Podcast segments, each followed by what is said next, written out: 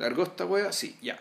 Son las son 25 para las 9 de la noche más o menos eh, del día 21 de marzo del año 2016. Nominalmente se acabó el verano. Ja. Ayer, de hecho.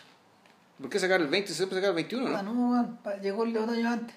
Weas planetarias. No, no llegó el otoño. O sea, ese es el punto. Nominalmente puede ser que sí que haya llegado el otoño, pero no llegó el otoño. No va a llegar el otoño. No, cagó todo. Va a llegar la estación fría por ahí por mayo que te- y, y listo, ya fue, weón. Eh, ya, bueno, eh, del año 2016, como decía, estamos en el cinema número 244. Y eh, esta vez nos vamos a colgar de una efeméride, de que alguien, una película cumple 50 años, y la película que cumple 50 años, que son muchas, porque muchas películas se filmaron en 1966, como es obvio, la película que, elegiré- que elegimos hoy eh, es Andrei Rulev, de Andrei Tarkovsky, segunda película de Tarkovsky de la que hablaremos, segunda vez que Tarkovsky es, eh, es objeto de un podcast, lo mencionamos a cada rato por un montón de, de directores que se parecen a él, que lo citan, que lo copian, que le copian, eh, lo que sea. Ah, de Pero- hecho, en En, algún Revenant, pues ya en Revenant, puta, le, y le dimos, le y dimos, y le dimos, y le dimos. O sea, de hecho, puta, en algún momento sobre Tarkovsky hablamos hace mucho tiempo, en esta cuenta regresiva a los 100, Sí, hablamos del sacrificio ahí. Y, y aunque era obvio que en algún momento lo íbamos a volver a, a tocar, en realidad estaba la duda sobre desde qué lado eh, abordarlo. Y bueno, la parte de la lógica en realidad hablar de Andrés Rublev porque yo creo que esa es la película probablemente que en su momento, por lo menos en vida, definió su carrera. No sé si en el post-mortem. En el post-mortem está más raro eso. Yo creo que, los, por ejemplo, los gringos, los gringos le tienen un respeto muy grande a Solaris y a Stoker.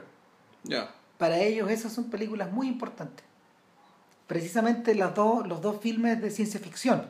Claro, yo tengo la impresión de que la, la película que está, que al revés, que, que, que, que todavía deja abierto el enigma, digamos, que todavía está siendo vista y revista y repensada, es el espejo. Proba- Mira, yo creo que esa es la bomba de tiempo hacia el futuro, probablemente. Porque el- en la medida de que los años han pasado y de que los, y de que los expertos han circulado por ahí sin parar, eh, las fuentes del espejo, sobre todo las autobiográficas, se han ido despejando también, literalmente.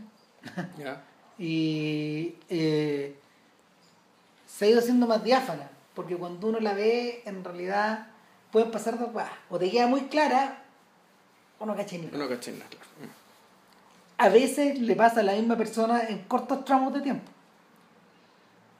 Yo creo que tú la has visto más que yo, de hecho. No, sí, pero la última vez que la vi fue hace 15 años, no sé, una, una cosa así. Ah, probablemente si volvemos a Tarkovsky, Sería Por tercera vez vamos a volver con el Vamos a espejo, volver con el espejo. lo que no deja de ser curioso, porque en realidad, eh, para todos los efectos, Tarkovsky tiene siete películas y media, como dice la, como dice la esposa. Ya. ¿Cachai? Está ¿Cuál, cuál es la media película? la infancia de. Esta es debatible. La infancia de Iván, Claro, el 62, Andrei Rublev 66, el, el espejo Solaris. Solaris seten- 72, el espejo 74, Stoker 79, Nostalgia, nostalgia, nostalgia 85, 82. 82 Claro. y el sacrificio 86. Claro, y esos son los largos. Ya, claro. Ahora, hay cortos. ¿Cachai? Hay, un, hay uno que se llama The Steamroller and the Violin. Sí, no, ese es su trabajo de grabación. Claro. Sí. Pero también hay una cosa que se llama Tempo di Viaggio, que es el documental de nostalgia que está dirigido por él. Ya, Y ese es como el medio, porque dura una hora, de hecho. Y es como... y ese viene en el disco de nostalgia, ¿no? En tu disco, sí. Pues. que venía. Sí, sí, sí. No, sí viene, yo lo vi. Yo vi ese documental. Sí, Eh, es muy práctico, no es una... De hecho, de hecho, llega hasta el extremo ese documental de, de explicarte cómo se hacían los planos secuencia de las películas de Tarkovsky, por ejemplo. Es medio parecido al trabajo que yo también vi de el making of de, el making of del sacrificio. Ah, bueno, es, es famoso ese, cómo, cómo filmaron la última escena. pues. Claro, La escena de la casa ardiendo con la ambulancia que llegaba. Claro, exacto. Y ese, de hecho, te muestra las dos escenas. Claro. El fracaso de esa escena y luego la, La, la que resultó. luego la toma que resultó. Y, y en- pero en ese caso esa es una película que no está dirigida por él, que está dirigida por un sueco. Sí. no puede que haya estado como en el contrato con, con la Sven Film Industry que financió la película. Entonces... Y ese es el material que estaba en la... ¿O no? En la muerte de, de Andrei... ¿La muerte de Andrei se llama? De, claro. de Chris Marker. Un día en, Un la, día en la vida de, de, Arseny Arsenovich. De Andrei Arsenovich. eso, de Andrei Arsenovich. Sí. Sí, sí, sí. Y sumado con alguna algunas imágenes de la visita que Chris Marker hace a, Tarkovsky cuando ya está, cuando está muy enfermo cuando está cosiendo y sin embargo sin embargo eh, cuando uno aborda a Andrei Rublev aún así se hace misterioso. Mira a ver nosotros fuimos a Andrei Rublev el año 97 por ahí por septiembre septiembre octubre yo me acuerdo que fue hace como final de año. En una muestra, en una muestra donde las siete películas de Tarkovsky fueron exhibidas en el Normandí en cine, en 35 milímetros, sacadas de distintas fuentes. Eh, de Chile, eh, eh, en, en, a ver, estaba la copia del Sacrificio y de Stoker, y de todas las otras venían de algunas de, de Bolivia, otras fueron de Uruguay y las juntaron. Y, y en realidad, puta, para, para efectos para efectos cinéfilos yo creo que uno de los momentos estelares de los años 90 tener la filmografía completa yo no, yo no, no las fui muerto yo recuerdo no las fui harto yo yo no las vi todas tampoco yo no, vi Stoker yo lo había visto antes Stoker pero por esa vez me la salté pues, ¿sabes? como Stoker y el sacrificio fue las primeras en llegar y quedaba en Normandía cada cierto tiempo Claro, yo no volvía cada cierto tiempo. Claro, unos días de hecho que nosotros teníamos la idea de ir a ver el sacrificio cada vez que la dieran. Claro, Entonces fue como fue unos, unos casi, cada dos años en la web, solo veíamos verla. Yo la vi como cinco veces, man. Claro. Y, y, entre medio llegó la infancia de Iván, y la última en llegar, y la que yo no veí fue Nostalgia, que después yo me acuerdo que la, la dieron en el Cine Arte Alameda, y la web una cola gigantesca, de gigante horrible, fui bueno. No, era un desastre esa weá. Esa es la única que no dieron, que esa copia no estaba. Claro, esa copia no está, y después la dieron después, llegó a, esta, Pero en realidad, la pieza de resistencia del, del ciclo era ver a Andrei Rublev en cine. Y era. O sea, en realidad Yo creo que, yo creo que sí, para mí fue muy importante porque en realidad eh, no solo la película tenía un estatus mítico para estos efectos, sino que la weá la justificaba. o sea, yo me acuerdo, weón, clarito de la conversación que tuvimos a la salida de. cuando nos íbamos en la micro, weón, de que la weá realmente había sido impresionante. Claro, ahora, yo lo que uno bueno, pasa con mucho con las grandes películas, uno recuerda las imágenes, ¿cachai? Sí, uno recuerda como los momentos. Uno recuerda los momentos, la sutileza de la trama, digamos, de qué es lo que se estaba jugando. Es algo que en realidad lo, que, lo que se suele llamar la anécdota se pierde. esa vez se, nos perdió. Y lo que vimos fue, claro, una película que para nosotros no se parecía a nada de lo que habíamos visto. Eh, y que Puta, claro, y que tenía una, y que tenía una grandiosidad, ¿cachai? Que la épica hecha, digamos, en otros lugares donde tienen más plata, ¿cachai? Y más vocación de espectáculo no, no tiene, aunque quiera tenerla. Claro, o sea, mira, en, en retrospectiva, eh, ese efecto se volvió, se, se, volvió a repetir, por ejemplo, al ver Satan Tango, ¿cachai? Por la propia voluntad de la película. Satan Tango, el, la, la segunda mitad es tarkovskiana, la primera mitad no. Pero, pero cuando nos vamos a esta, a esta, a esta suerte como de escenario baldío, ¿te acordáis? Todo, toda esta segunda mitad que tiene que ver con el cabro, cuando ya salen de la ciudad y abandonamos un poco esta, esta idea de la repetición desde distintos puntos de vista, la weá se pone tarkovskiana, es divertido ya, es, es, es, casi un es casi una ironía, la weá se pone tarkovskiana como a las cuatro horas y media. claro, cuando ya estáis metidos en la weá y, y, y faltan dos horas y media todavía para terminar. Entonces, eh, eso, eh, se, se, se, produce un poco así, se produce un poco ese efecto también en, en los días de, de eclipse, en cierta medida. Eh, y, y, y, tengo la sensación de que se produce de una manera fantasmática en The Revenant, de una forma fantasmal, como una especie de, de una forma espectral no es, no es el fondo de lo que está reproducido, es como la, es la forma. Claro, claro, no es el fondo, es una forma y es una forma que está puesta de manera súper deliberada. Es decir, es como que usaron la, usan cierta cáscara Claro. ¿cachai? para envolver ese gran, el gran vacío que tiene esa película y no lo digo de manera crítica, digamos. No. no, no como... Sino que claro, no, no- no es que le, no es que le quieran dar sustancia, más bien yo diría más bien un ornamento. ¿cachai? Es, es- es un ornamento porque eh, por la sencilla razón de que no parece estar, eh, no parece ser parte de aquello que ocurre en, en la cabeza de los personajes. ¿no? Ojo que el propio Tarkovsky también trabajó de esa forma. O sea, cuando uno ve nostalgia, ese es el efecto también. Ya. O sea, yo cuando, cuando vi nostalgia, mi sensación es que la película estaba poblada de un montón de esta iconografía o de un montón de esos de un montón de esos manierismos. Ayuda también a entender, ayuda también a entender la, la situación, el, el hecho de que la película haya sido italiana. En ese sentido. Eh, pero, pero Tarkovsky reprodujo un montón de cosas que no había visto antes eh, y, e, investigó, e investigó otras hasta literalmente sus límites. O sea, no sé, por la toma del final, como la dacha metida dentro de la, de la Sí. iglesia. Claro, esas son imágenes que finalmente eh, eh, son tan poderosas que acaban por terminar descontextualizadas. O sea, se descontextualizan, lo que es peor, se, se fagocitan, ¿cachai? Sí. a la película. Se fagocitan la trama, se, fagocitan la anécdota. Y eh, ahora, la, en el ensayo sobre André Rublev que, le, que, que leímos digamos, como complemento de la visualización de la película, el, el autor se mandaba, una, se mandaba una tesis a partir de una cita del propio Tarkovsky, en que él decía, básicamente, o por lo que recordamos, que en realidad Andrei Rublev y el, y el cine en general, tal como lo entendía, consistía en, la, en, en algo así como la quema de una forma, de modo que una forma, en este caso una película, eh, centrada en una trama, una historia convencional, donde eso era en cierto sentido un poco como quemado. Y que lo que quedaba, está la ceniza, ¿cachai? el aire, perdón, el, humo, lo, lo que fuera estos restos, terminaban, terminaban teniendo una existencia distinta y una presencia distinta a aquello que fue, aquello que fue quemado originalmente. Y que esa presencia, purificada por el fuego de alguna manera, tenía, era, era más potente y más perdurable que el objeto original.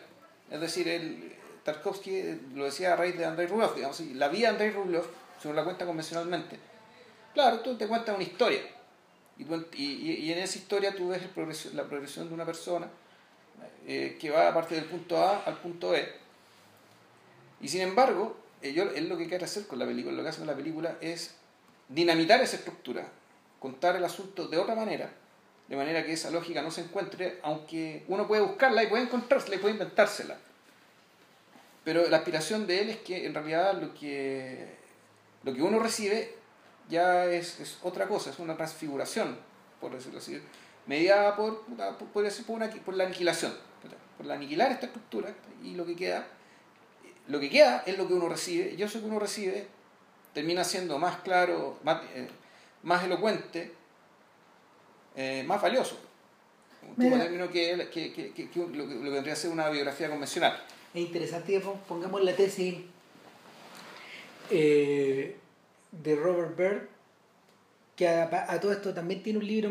Da la sensación de que este, de este ensayito que él publicó para el British Film Institute, es bu- es bu- bueno, son como Sí, son, son cortitos, son 80 páginas. 80 páginas, claro. Lo publicó hace unos 10 años atrás. Da la sensación de que esto formaba parte de un libro que es más grande que tiene él. Eh, que también está pirateable, ¿eh? Sí, eh, y es un, es un texto es un texto como de 400 páginas, es una exégesis bien larga. Y parte de lo que parte de la a ver la, la estructura que Bert se plantea para abordar la cuestión pa- pa- para abordar esta cuestión eh, obedece principalmente a la dificultad de poder entrar en la película entonces lo que él hace en el fondo es que de alguna manera lo divide en tres o en cuatro en realidad narra el estado de la cuest- el estado de la cuestión es decir cuenta un poco la historia de cómo Tarkovsky y Konchalovsky llegaron a llegaron a, a la idea de crear Andrei Rublev fue filmada y luego eh, fue rescatada de alguna manera. En la segunda parte, eh, en la segunda parte de esta historia, que está como dividiendo. Eh, em, Bird explica en cierta medida eh, el porqué de estas decisiones y luego eh, en estas, la, parte 2B él desglosa la película completa. La desglosa en cada uno de los capítulos, dependiendo de cuál versión uno vea. es, una, es una película que tiene 8 o 9 capítulos. Claro. Y ya vamos a hablar del porqué de las versiones. Y eh, en tercer lugar, él hace una suerte de tematización, una breve, o en tercer o cuarto lugar en realidad, hace una suerte de breve tematización de las cosas que le importan a él dentro de la película.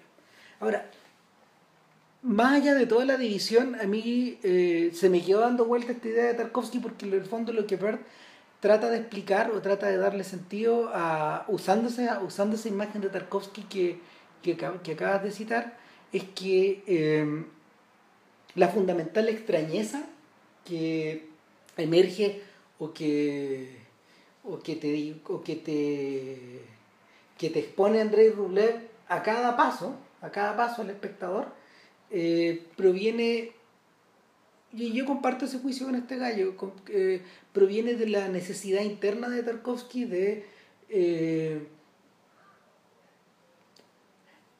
tratar de que la película misma devenga en ícono.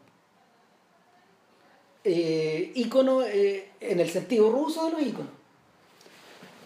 En alguna parte del texto, eh, Bird dice que una de las características del ícono, y, fíjate que también para eso utilicé este libro de, de Icon and the Axe, este libro, este libro de la cultura rusa.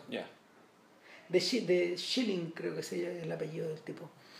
Entonces, más adelante voy a, voy a leer el pedazo, pero, pero la, el, punto de la discusión central es que el icono, al revés, que, al revés de lo que ocurre con la, con la representación occidental tradicional, de, iconográfica, que te invita a meterte dentro del cuadro.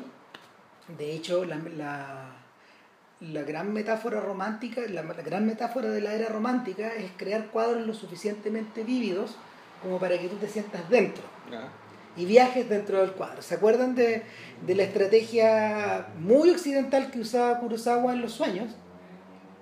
Donde este, esta suerte de paseante que él era, que era el joven Akira en sus sueños.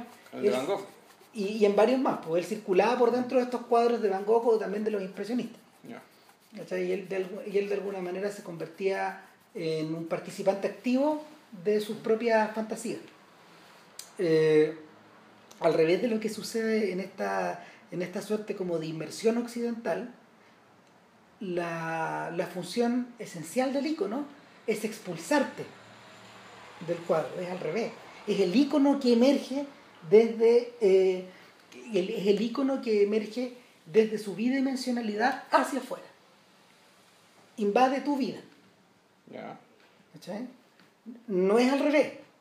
Y esa es la razón de por qué, eh, esa sería la razón de por qué en la mayoría de los iconos eh, de, la era, no sé, pues, más dura medieval, estamos hablando de siglo XI, XII y XIII, eh, perdón, XII, XIII y XIV, en ese periodo, en la madurez de este, en la madurez de este arte, está acentuada de manera deliberada la bidimensionalidad y al mismo tiempo ciertas características deliberadas de abstracción que tienen estos cuadros. Que están expresadas, no sé, sobre todo en los diseños de los vestuarios, por ejemplo, o en los pliegues de, esta, en los pliegues de estos vestuarios, etc. Que, efectivamente cuando uno se acerca mucho eh, son expresionistas. si mal no recuerdo, en el libro Bert también mencionaba que la tradición de los iconos en todo caso no había llegado hace mucho tiempo a la parte donde transcurre la película, no. que es el norte de Rusia. Es decir, el, tipo que llevó esa tradición era un, sujeto que se llama Sergio, que debe haber llegado unas 50 años antes de, que transcurra la película. y, y, el tipo que en el fondo funda la iglesia de la Trinidad, que de alguna manera es de donde transcurre o por donde circula la trama desde el principio hasta el final.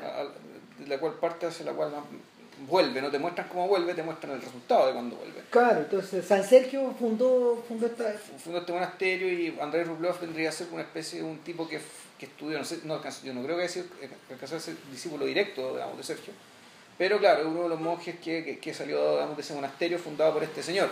Eh, otra cosa que hay, que recalcar y que uno no le toma el peso cuando, cuando ve la película a priori digamos, y de la ignorancia, es que el pintor de íconos no era solamente un artista, es decir, no era solamente una persona que, de la cual se esperaba una, una gran capacidad, una gran competencia técnica y una gran sensibilidad artística, sino que eh, los, los, pintores de íconos eran, al menos los más grandes, eran considerados teólogos y de hecho André Rublev, en, todo el culto que se ha hecho a André, Rublev, digamos, desde, desde su época hasta ahora con largos periodos de olvido, eso sí.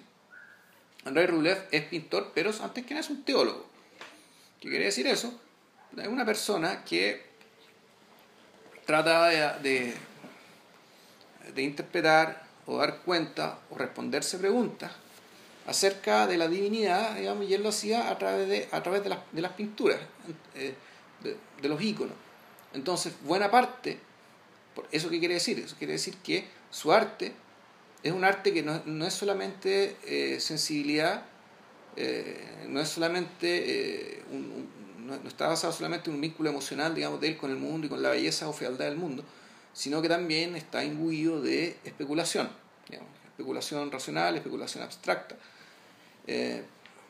originada, eso sí, naturalmente de la interpretación de la escritura, que se tomaba como verdadera, digamos, que lo que hace es interpretar la, interpretar la escritura, traducirla a una imagen y que esa imagen eh, eh, le dé alegría a la gente. ¿Por qué uso la palabra alegría? Porque esa, es la expresión que él da, cuando, que, eso es lo que él le dice cuando al final de la película digamos, le está, está consolando y felicitando y tranquilizando digamos, al, al creador de la campana, al diseñador de la campana. Cuando mira la alegría que le dado a la gente. Entonces, él, André Rublev, eh, y, tanto pintor de icono, un personaje que tiene que tiene, eh, que tiene esta, esta función social, digamos. Eh, de, además, y eso es otra una, una discusión muy interesante, es una persona que crea arte, lo crea desde la especulación filosófica, pero a diferencia de, por ejemplo, Teófanes, otro personaje parece un personaje que lo hace para la gente, para las personas. Teófanes en algún momento dice, yo soy un servidor de Dios, yo no pinto para la gente. En cambio, Rey Rublev eh, es, eh, es un artista que pinta, pinta para los demás. Y en cierto sentido, pues, los demás, las personas que van a ver sus cuadros, son un público. Y por lo mismo, Andrei Rublev suele tener eh, como estos ataques de ansia respecto de no saber qué pintar, no saber cómo pintar. Un poco, eh, en parte influido, atormentado por esta esta angustia de saber que va a ser mirado. ¿Qué te tuvo? No, que estaba buscando algo que tiene que ver con eso. Lo que pasa es que el, eso, queda, eso queda muy claro cuando uno, cuando uno ve la película en términos de la. Cuando uno deja de ver cuando uno deja de ver la película en términos de una geografía, que conste que Andrés Rublev es un santo, más encima. O sea, fue fue canonizado en 1988. El, el 88, sí, puede ser 88, 89. En, en el, cuando la perestroika agarra vuelo y agarra energía, eh, una de las primeras cosas que se hizo fue la canonización de Rublev. Y entre otras canonizaciones que se produjeron. Y eh, lo, otro es que eh, bueno, en vez de ser una geografía, Tarkovsky se preocupa en general de situar a Rublev eh, en medio de la gente. el mismo Bird dice, el mismo Bird dice con mucha razón que, que en realidad Andrei Rublev, para estos efectos, no es la historia del solo del pintor, sino que también de sus compañeros de camino, de la gente que lo rodea del monasterio donde él vive, de gente con la que se cruza, a veces al azar, otras veces no, y en último término del pueblo ruso.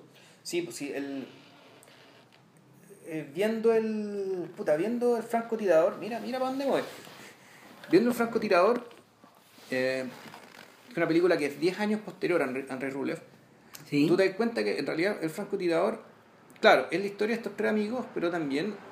El, no vamos a decir que es la historia de esta comunidad, pero es una historia donde esta comunidad en realidad está siempre presente.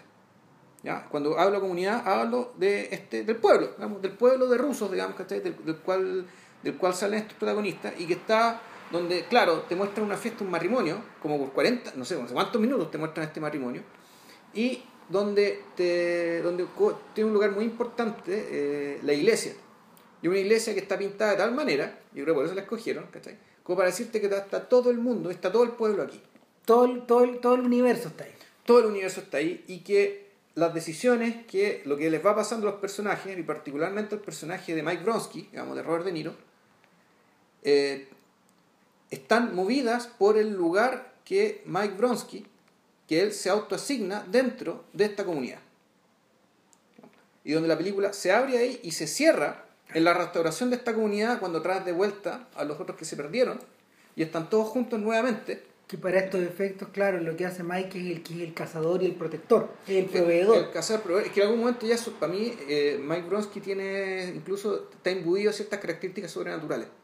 Sí. O sea, es, es, un, es, un, es, un, personaje sobrehumano. No vamos a decir que es Dios, pero está más, está más arriba, digamos, que estáis de, de un humano. No es solamente un humano bacán, o perfecto, o heroico, No. o todo. No, es, él tiene un él tiene un estatus moral, digamos, que no tiene que ver con, necesariamente con la bondad ni con la generosidad como Francisco Asís, digamos, sino No, que su estatus moral tiene, tiene que ver con él ser un poco el guardián, el custodio, el superprotector, el que tiene que mantener a la comunidad junta. No, está, está emparentado de hecho con estos personajes semimíticos de, de, de los filmes de John Ford. Sí. ¿Cachai? Con esos, con esos centauros de John Ford. Eh, por contraposición, por ejemplo, a los seres humanos poblados de fallas de, las, de los westerns de Howard Hawks o de Anthony Mann, etc. Yeah. ¿Cachai? Pero eh, pero que aquí pero, que, pero, pero, esos, esos valores son valores que están en, que tienen que ver con su pertenencia y su conciencia absoluta digamos que de que él solamente es en la comunidad ¿por qué? porque además uno podría decir que un personaje como este con los recursos con el talante con el carácter con la inteligencia ¿por qué no se va? ¿Por qué, no, ¿Por qué no quiere ser más que un obrero de la metalurgia, digamos, que está ahí? Porque lo, lo tiene, uno podría pensar que lo tiene todo. Pero no, es un personaje que es un personaje que en realidad es él y todo es su mundo. Y por su mundo entendemos este pueblo ruso que él no eligió, en el cual él nació, y sin embargo, él asume como tal propio que no solamente no puede irse de ahí, sino tampoco puede dejar que sus amigos se vayan de ahí. ¿Por qué, eh, ¿Por qué, saco a colación este tema del, de, este tema del, del, del mundo, de la conciencia del mundo y de tu mundo? Es que en realidad Andrei Rublev, eh, Bird decía que, claro, en, en Andrei Rublev, en cada uno de los capítulos hay un, hay un episodio creativo y un episodio de destrucción. Claro. Ya, está bien, es cierto. Pero a mí me parece que los episodios más, de, eh, más elocuentes y más, más decidores de lo, que, de lo que esta película es son aquellos momentos en que te queda muy claro que tú en este momento estás viendo la totalidad del mundo. Y que esa totalidad del mundo se te aparece. Bueno, se te aparece y tú tienes que ser capaz de captarla. Por ejemplo, en la, en la, en la parte 1, el, el, el, bufón de Jester, o el juglar, eh, parten, parten estos tres, están estos tres eh, monjes que se acaban de ir, de, se acaban de ir del, del, monasterio a buscar, a probar suerte en Moscú los sorprende la lluvia y para protegerse la lluvia se meten a una casa que está una especie que es casa de alguien que vive ahí y que él como por solidaridad mínima o por la forma de ser del pueblo eslavo, no lo sé, permite que todos los que anden cerca, qué sé yo, se refugien ahí. Entonces te encontráis con una especie que es casa, establo, donde está lleno de gente que está protegiéndose de la, de, de la lluvia y donde está este juglar haciendo un show entreteniendo a la gente. Bueno, Minis Haberdashery. ¿Eso qué? The Hateful Eight. Ah. ah es el lugar. Sí. ¿Cachai? Es el lugar, refugio. Es el refugio que concentra el mundo también. Claro. Claro. Entonces, Entonces el, bueno, no voy a contar qué pasa en la rama, pero en algún momento. O sea, del, pero de alguna manera hay, hay que o sea, lo que sí queda claro es que cuando, cuando llegan estos hombres de Dios, Claro. hay eh, gente que es del mundo acá. Sí. Entonces, eh, uno alcanza a distinguir obviamente al bufón que los, que los, que los hace concentrarse a todos, digamos. Hay borrachos, hay labradores, hay niños chicos. hay niños chicos, hay familias, hay mujeres, etcétera, y todos están formando un corro Claro. en torno a este sujeto. Y, y lo que tú ves, no sé, pues es fiesta, algarabía, folclore, y ahí me acordé de algo a lo que, a lo que hace referencia eh, a lo que hace referencia a Gabriel Salazar en torno a, la, a las mingas chilenas, por ejemplo, y a la, al hueveo, en el fondo A la chingana, ¿no? a la cultura del hueveo en Chile y, el, y, y es que el hueveo hay que pararlo. Entonces hay una permanente tensión entre esta gente que provoca, la, que, que provoca el holgorio y las personas encargadas de controlarlo o de moderarlo. Y en algún momento aparecen personajes que, Pero que lo más, encarnan eso. lo más increíble es que estos monjes no vienen en ese afán, sino No, su, sola, su sola presencia y el solo contraste, digamos, de, de, el solo contraste de ver esta gente que, que, que es distinta, que de otra manera y que sin embargo está más cerca de la verdad. Por eso es que eh, cuando llegan estos monjes, todos, de una u otra manera, digamos, que empiezan, eh, actúan y se, se callan con vergüenza. Salvo el mismo jugular, digamos, que actúa ya con, con cierto nivel de desafío, entendiendo que de una otra, de otra manera, digamos, estos personajes son el enemigo. Claro. Ahora, a esta altura, y esto es un buen apunte que hace Bert, uno no sabe quién es Andrés Rublev. No, no han dicho nada. Pasan alre- pasa casi media hora Sí. sin que se lo identifique. Sabemos que hay uno que se llama Kirill Hay otro que se llama Daniel. y sería todo. Claro. De momento. Y. Entonces, el, el tema es que la, esto es un buen apunte respecto de toda la, en particular la primera parte. Donde, donde Andrés Rublev está, está, con, está acompañado con estos otros personajes, el- em- empieza a pesar mucho el tema de la mirada. El tema de, que, de quién mira, quién mira qué. Y qué resulta de esta mirada. En la segunda parte, más bien, eh, en, la segunda, en la segunda parte, ya eh, Andrés está más bien solo, y ahí la, cosa, eh, ahí la cosa cambia un poco, tengo la impresión. Pero esta primera parte, el, el tema de la mirada se hace muy claro cuando empiezan a atribuir miradas. Cuando la mirada empieza a ser atribuida, yo empiezo a sospechar, bueno, ¿quién está mirando esto? Y hay una parte donde se hace un paneo dentro, de- de- de- de- desde dentro, digamos, de, la, esta, este, de este refugio. Un paneo mostrando toda la gente que está dentro de este, de- dentro, dentro de este lugar. Y con una, con una, especie de, de coro femenino que no canta nada, una voz que es como un silbido, eh, entre, entre una voz que no articula nada y un silbido, eso parece, muy agudo. Y en ese momento, la, la película, que me, pa- me parece a mí, te pretende transmitir que Andrés Rublev por primera vez sale del mundo, salió del mundo porque ya había un monasterio, y entiende por primera vez qué es el mundo. Después va a entender otras cosas, pues, porque se van a aparecer otras imágenes del mismo tipo, digamos, pero con otros mensajes. Pero esta totalidad, digamos, esto que el mundo esté concentrado en esta, en esta escena, donde el mundo que se demuestra es básicamente un montón de gente asustada, desesperada. Eh, en una choza. Eh, espantada de la tormenta. Y en, y en y ese instante de el Bird habla que un instante de sentido, para mí es algo, algo mucho más definido. O sea, claro, hay eh, Bird dice un instante de sentido, pero no dice qué sentido. Eh, a mí me parece súper claro que en, en ese momento Andrés Rublev, porque podemos, o sea, el personaje que creemos, creemos que es Andrés Rublev a esa altura, porque no, no ha sido identificado aún, eh, se acaba de encontrar con, bueno, esto es el mundo, este es el lugar de los hombres en el mundo, ¿no? y con esto es lo que yo tengo que trabajar. A estas personas les tengo que hablar. El punto es que el, a, a medida que van pasando las, las escenas, cada una de las, eh, en cada una de las escenas, en cada, en cada una perdón, de, la- de los capítulos, hay una escena que parece sugerirte algo parecido, en términos de, de ver el mundo entero, Una faceta más. pero con facetas distintas.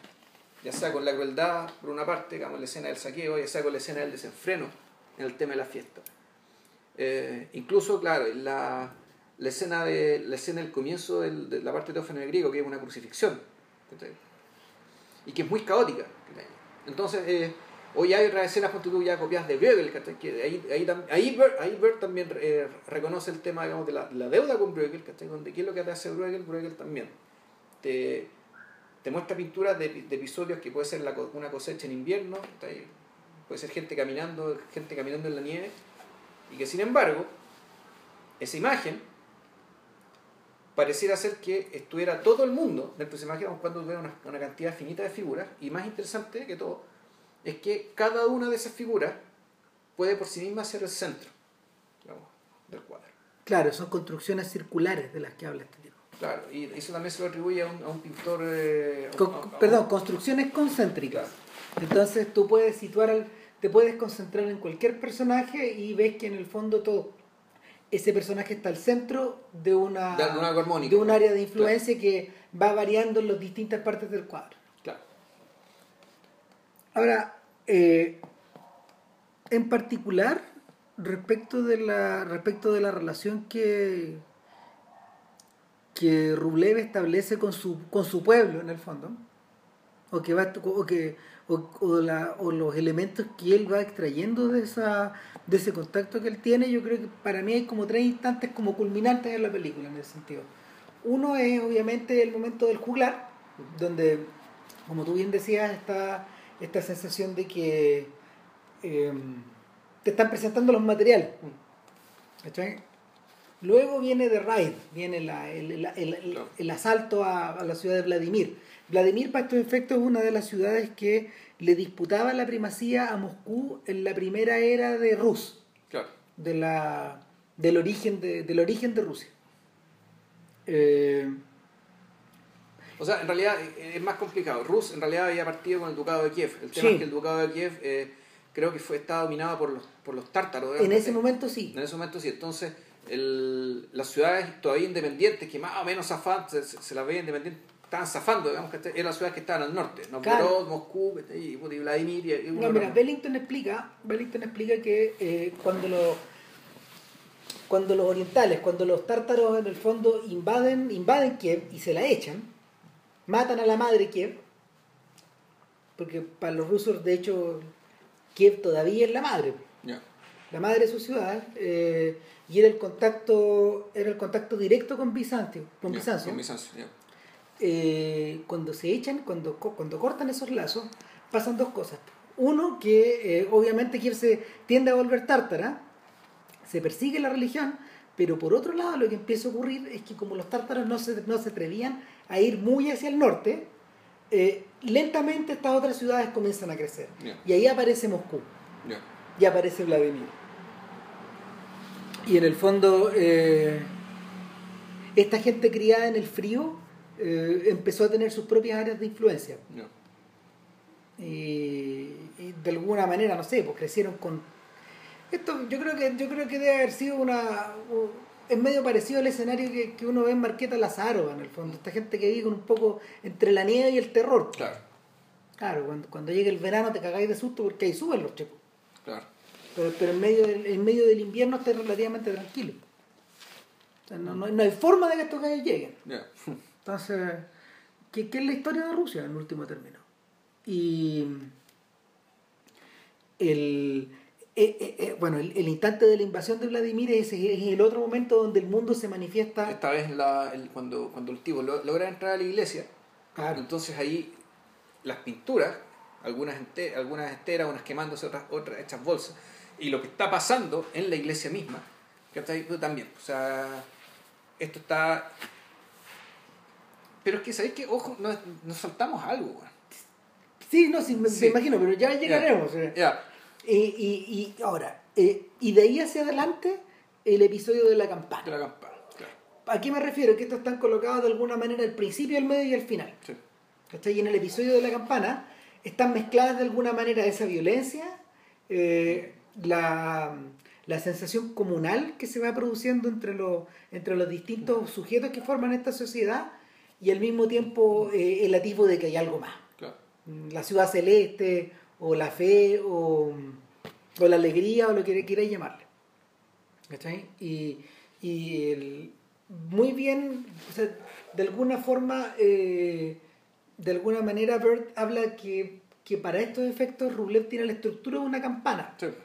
Es muy bonita la comparación, en el fondo, porque, porque la, la vamos abordando por los bordes, llega a un punto culminante y luego baja. Claro.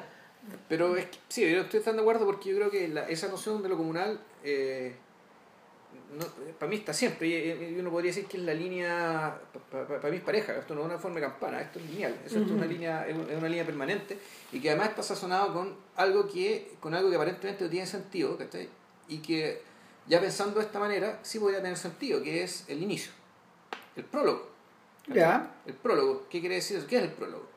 El prólogo es, eh, el prólogo te muestra, es un intento, es una ucronía, pero no, perdón, es una distopia no, tampoco. ¿Cómo se llama esto? Es un anacronismo. Un anacronismo. Un anacronismo. Es una, un episodio que ocurrió en 1723, si mal no recuerdo, de un sujeto que efectivamente en Rusia... Flotó. Se hizo un globo, ¿cachai? Antes que los mongolfier, ¿cachai? Se hizo su globo. Creo que antes, ¿no? Sí, antes. Sí, antes, ya. Pero antes como... Ponte tú que sea como 40 años antes. Claro.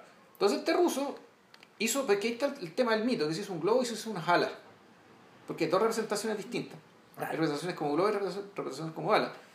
Y que claro, el tipo puta, subió y después se cayó. En fondo es como el, mito, el mito de Ícaro. Ahora, el tema, aquí lo, lo, que, lo que yo creo que tiene sentido y es interesante es que Ícaro quería llegar al cielo. Quería, quería ser Dios. O sea, el, dentro de la lógica de que si los dioses están en el cielo, bueno, si llegó al cielo, voy a ser Dios. Pero en el caso, en el caso de esta historia rusa es al revés. En el caso de esta historia, que la interpretación que uno puede dar a partir de lo, de, de, lo, de lo, que hemos estado digamos, elucubrando acerca de ciertas escenas de Tarkovsky es que el artefacto del lobo es un artefacto para ver el mundo entero. Es un artefacto para elevarte. Y ver hacia abajo. Y desde la elevación, no solo ver, pero ver hacia abajo, pero a la medida que ves hacia abajo, ves más. Entonces, en el fondo es un intento ortopédico, De, eh, de comprender al mundo, y que termina básicamente eh, condenado al fracaso, digamos, ¿cachai? Porque el globo se cae, porque eh, uno, bueno, hay un tema físico, y hay dos, ¿cachai? En realidad, la comprensión del mundo no viene de ahí. Mira, yo iría más lejos, yo iría más lejos, en el fondo. Eh, a ver, en este prólogo, un tipo llamado Efim, lo vemos remando, sí. Llega hasta el borde de una iglesia, y anda con un corsé o algo así, porque es la cuestión que imagino que claro, se pone para anda firmarse, claro. claro. anda como una especie de corcho. Con una, no, no, y anda con una cuestión en la mano, que sí. imagino que es con el armazón que se pone en el cuerpo para poder amarrarse y irse Para no caerse. Claro. claro. Entonces, este tipo, eh, desde el tope de la iglesia, ojo, una iglesia que no tiene escalera. Sí, pero eso no lo sabemos.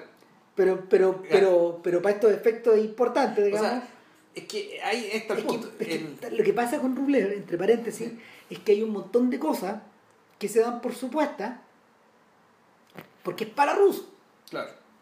Y, y, los rusos entienden muchas de esas cosas. De hecho, eh, Bird hace el alcance, y, es algo que uno también sabía, eh, de que nunca hubo traducciones buenas de las películas soviéticas. De que aproximadamente perdía ahí, de todas, las, de todas las traducciones antiguas, tú perdías entre el 30 y el 40% del total del texto. Es decir, la película que vimos en los 90 la vimos con 40% menos para que tengáis una idea. Eh, la, razón no entendimos ni una la primera traducción, la primera traducción marginalmente correcta de Andrés Rublev en Occidente se produce cuando, cuando se hace el cuando se hace el máster para la edición de Criterion del disco láser a mediados de los 80 y que le costó casi el puesto al hueón que la produjo porque no les dijo a los jefes que iba a costar tanta plata Entonces el, el weón cagaba. Andrés fue una maldición, El weón estaba cagado en la risa en su oficina, eh, sabiendo que estaban gastando una cantidad astronómica en una sola película y que la edición en láser no alcanzó a recuperar los costos. Nunca, nunca lo logró recuperar. La trasladaron a DVD y yo creo que ha vendido mucho más, pero, pero no, yo creo que nunca ha recuperado los costos. para, que veáis, y, y el weón como que yo leí un posteo en internet, un posteo en una parte, no sé, porque ahora se dedica a producir otros DVD en otras compañías, lo echaron. Claro. Y, claro, tenía, tenía, un, tenía un placer desquiciado al decir que se había cagado a estos huevones con Andrés Rublev. bueno, y pensar que además, por lo que decía ver, el, el ruso de Andrés Rublev no es ruso antiguo. No. No, es ruso moderno, Con algún, algunos arcaísmos metidos al medio, digamos, que Pero en, lo básico, en la estructura, en la gramática, en la sintaxis, Claro, el único, tipo que habla, el único tipo que habla ruso arcaico es Teófanes. Ya. En la película por un tema como de su majestuosidad y de, Su, de su estupendez. Claro. Entonces, el, pero haciendo rewind para atrás, en el fondo, cuando, cuando vemos a Efim eh, encaramado arriba del globo. Que un ruso, claro, un, que, hay que decir Ramírez, los rusos, o rusos más o menos cultos, saben que esa iglesia desde la cual este buen se va a tirar en globo, no tiene escalera. Claro. interna. Entonces la pregunta es, ¿cómo cresta llegó este tipo a la torre de la, de la iglesia desde la cual se va, se va, va a- va a saltar digamos, con, En- con su globo? Entonces el punto de verdad es que desde el principio eh, Andrei, Andrei Rublev, la película, el artefacto, está marcado por algo que él llama la discontinuidad. Es fundamentalmente discontinua. Hay cosas que están puestas ahí para que tú las vayas recogiendo en el camino, para que te pierdas o para que te encuentres. No, también decía hay cosas que no tienen sentido, que te deja como un montón de cosas que existen ahí para dejar ciertas dudas. Una voz de una mujer que grita, ¿cachai? Cosas que están hechas, están puestas para que, para generar un poco de desconcierto. De hecho, cuando, Extrañeza. cuando cae el globo, cuando cae el globo, inmediatamente, y esa, esa, esa- la caída del globo está atribuida, es una cámara atribuida de lo que vería al ver que el globo se cae, es una, cámara que se eleva hacia el suelo. Claro, Corte, pum, y uno ve un caballo levantándose. lentamente. Es que está en cámara lenta. Claro. Sí, no está, está ralentizado. Entonces un caballo negro que, está, que, que da la impresión de un caballo que acaba de caerse y está tratando de pararse. Y, y luego hay un corte hacia fin. O sea, y se ve- cagado, o sea, lo que se ve eh, es que creo que hay diferencia entre las porque el, el Bird hablaba de que la- se veía a film y se veía el globo. Yo veía solamente el globo. Claro, yo, yo vi no vi a. Yo vi a. Bueno, la diferencia, el, eh, hay dos versiones, entre comillas, hay dos, dos versiones, puede que haya más, digamos, pero hay las dos versiones como más conocidas son la, la versión que salió a los cines, que En la de Mosfilm, la de Mosfilm, que dura 185 minutos más o menos, que es la que vi yo, que se llama Andrei Rublev. Rulev, y cambio Rambio, eh, La Pasión de Andrei, eh, que dura 20 minutos más y que era el corte original de, que, hizo, que hizo Tarkovsky, al cual le sugirieron ciertos cortes, en dos tandas, primero 15 minutos, después 5 más, y, y, y Tarkovsky los aceptó, y de, ese, y esos cortes son la versión de Mosfilm. O sea, las dos versiones son de Tarkovsky, Las dos son autorizadas. son autorizadas, son hechas por él, con corte de él, con- con- en la mano de él. Claro, y, y en realidad una entre las muchas suposiciones que se hacen sobre acerca de dónde está el foco, en las dos películas, eh, en Andrei Rublev el foco estaría más centrado en Andrei. Sí. Entonces hay menos, hay menos disputa entre los hay menos disputa con los otros personajes de la película que en esta otra, en esta otra versión ocupan más escenas. Claro.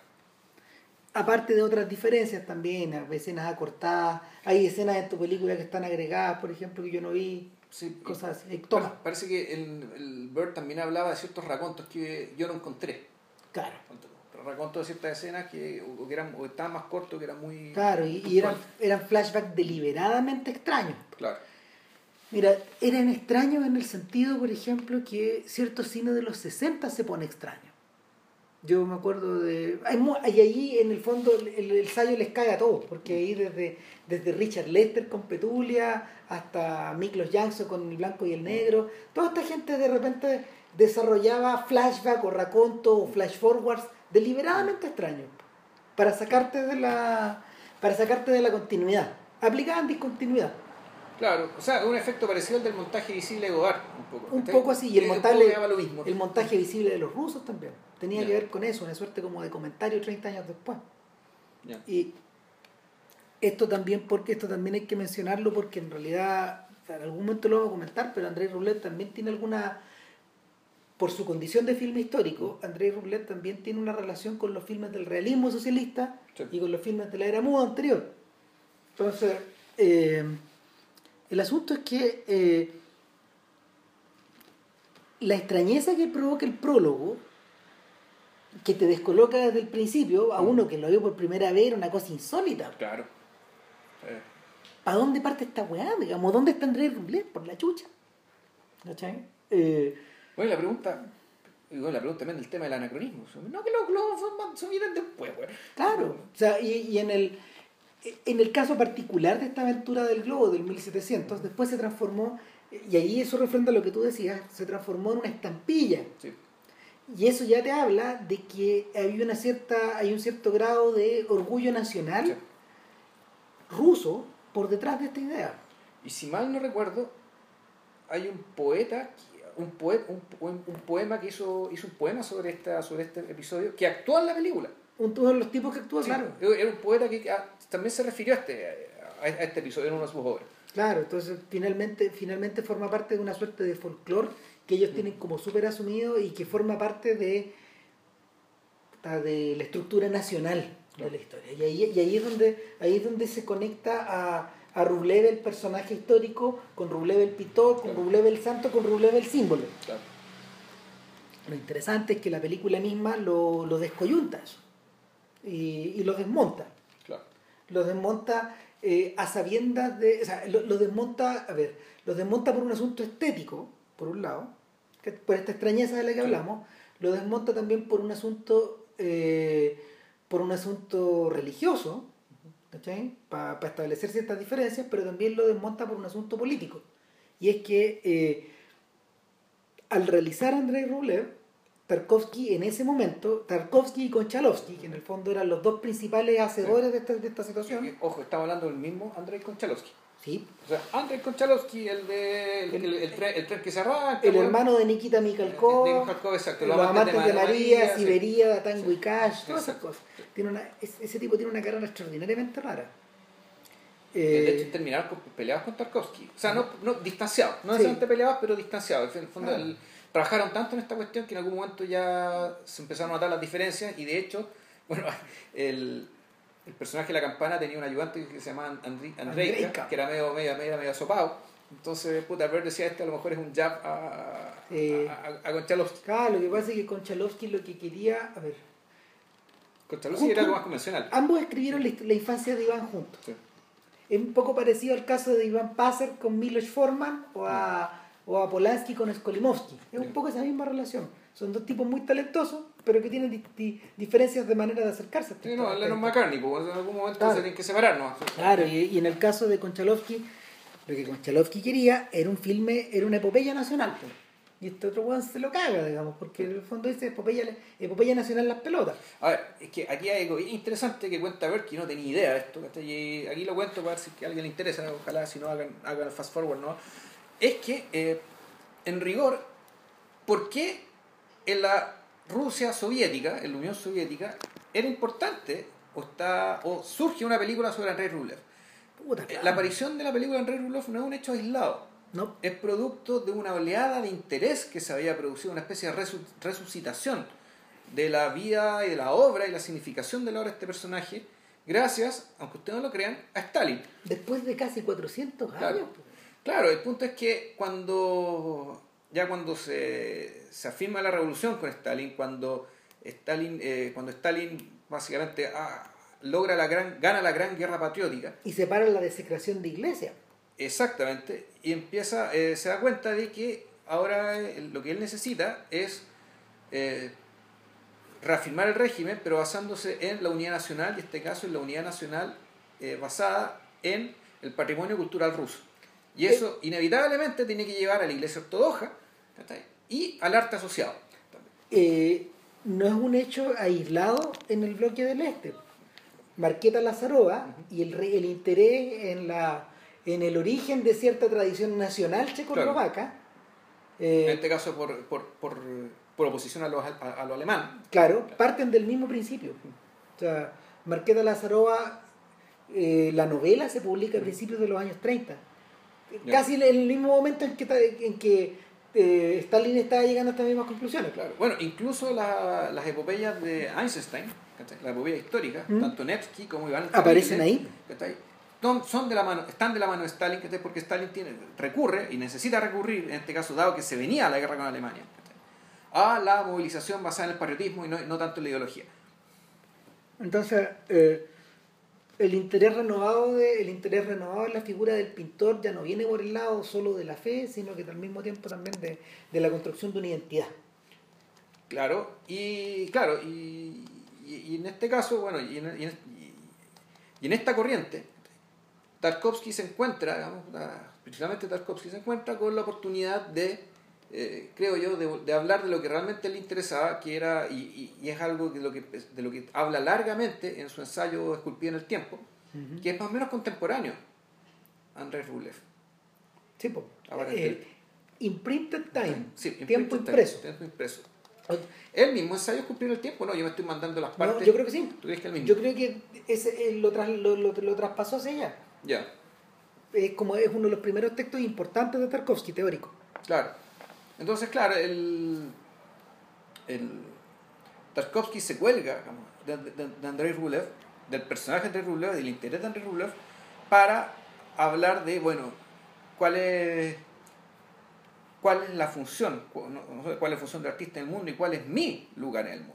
Mi lugar, mi lugar de Andrei Tarkovsky también.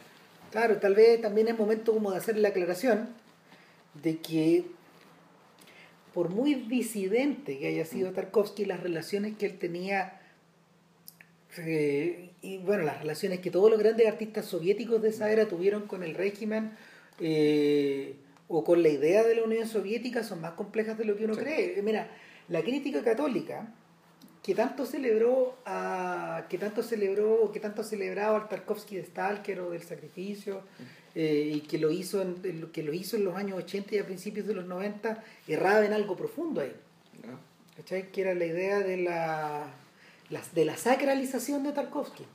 Para, eso, para esos aspectos. Cuando por ejemplo tú vas y ves el espejo cagó todo no, no, no, no calza no cuadra eso. No nos cuadra esa idea o sea Sí, pero, sí, pero no es todo, digamos, una pequeña parcela funciona, pero no, pero no en, en este mundo anticomunista tipo Juan Pablo II, donde tú pintas a Tarkovsky, eh, eh, es, finalmente restringir, restringir y cortar y cortar. Es que, esa, claro, es que puta, esa crítica no es buena referencia ni una weá, pues, no, pues, no hay que Pero para, eso, para esos efectos, a estas alturas, a estas alturas del siglo, esa weá ya es letra muerta. Claro, es letra muerta y así como lo que no es letra muerta, Es el mito respecto, claro, que poco menos que Tarkovsky, que hace sus películas clandestinos, weón, ¿cachai? Que, que, o sea, que tuvo problemas con el régimen, es cierto, pero digámoslo, todas las, las, películas de Tarkovsky fueron financiadas por el Estado soviético. Exacto, o sea, es, medio parecido al caso que tenía, a la relación que Pasternak tenía con Stalin, que era más rara todavía. Porque, en paréntesis, pues Pasternak eh, publica sus libros más importantes en la era más peluda de la represión. Entre los 30, entre el 35 y el 50 y tanto. Eh, así como así como Shostakovich tuvo una batalla a muerte con Stalin y que se que no sé eh, a través de su no sé pues, la voz pública de Shostakovich en ese caso eran las sinfonías por ejemplo que algunas eran patrióticas otras eran personales otras eran otras eran subversivas otras eran nacionalistas etcétera. En el caso de Pasternak la situación era medio parecida, se mandaba, mandaba recado mandaba recado en público, pero eh, paradójicamente, aunque cerca de veintitantos amigos de Pasternak murieron en los Gulag, cercanos, a Pasternak nunca se le tocó nada, nada, Y, por años por años estuvo la por años estuvo la duda en el fondo y claramente Pasternak no era un informante por ejemplo. No habrá sido gente este weón pues, no, no lo era. O sea, no, no lo era en el sentido de que, por ejemplo, no sé, pues a Gunter Grass o a Milan Kundera en, en, el, en, el, en retrospectiva le han, sacado los trapos al sol de alguna forma y eran desde sus años muy juveniles. Cuando, cuando Kundera militó en el Partido Comunista y fue informante y, y, el, y Grass en la, en la juventud nazi. Claro.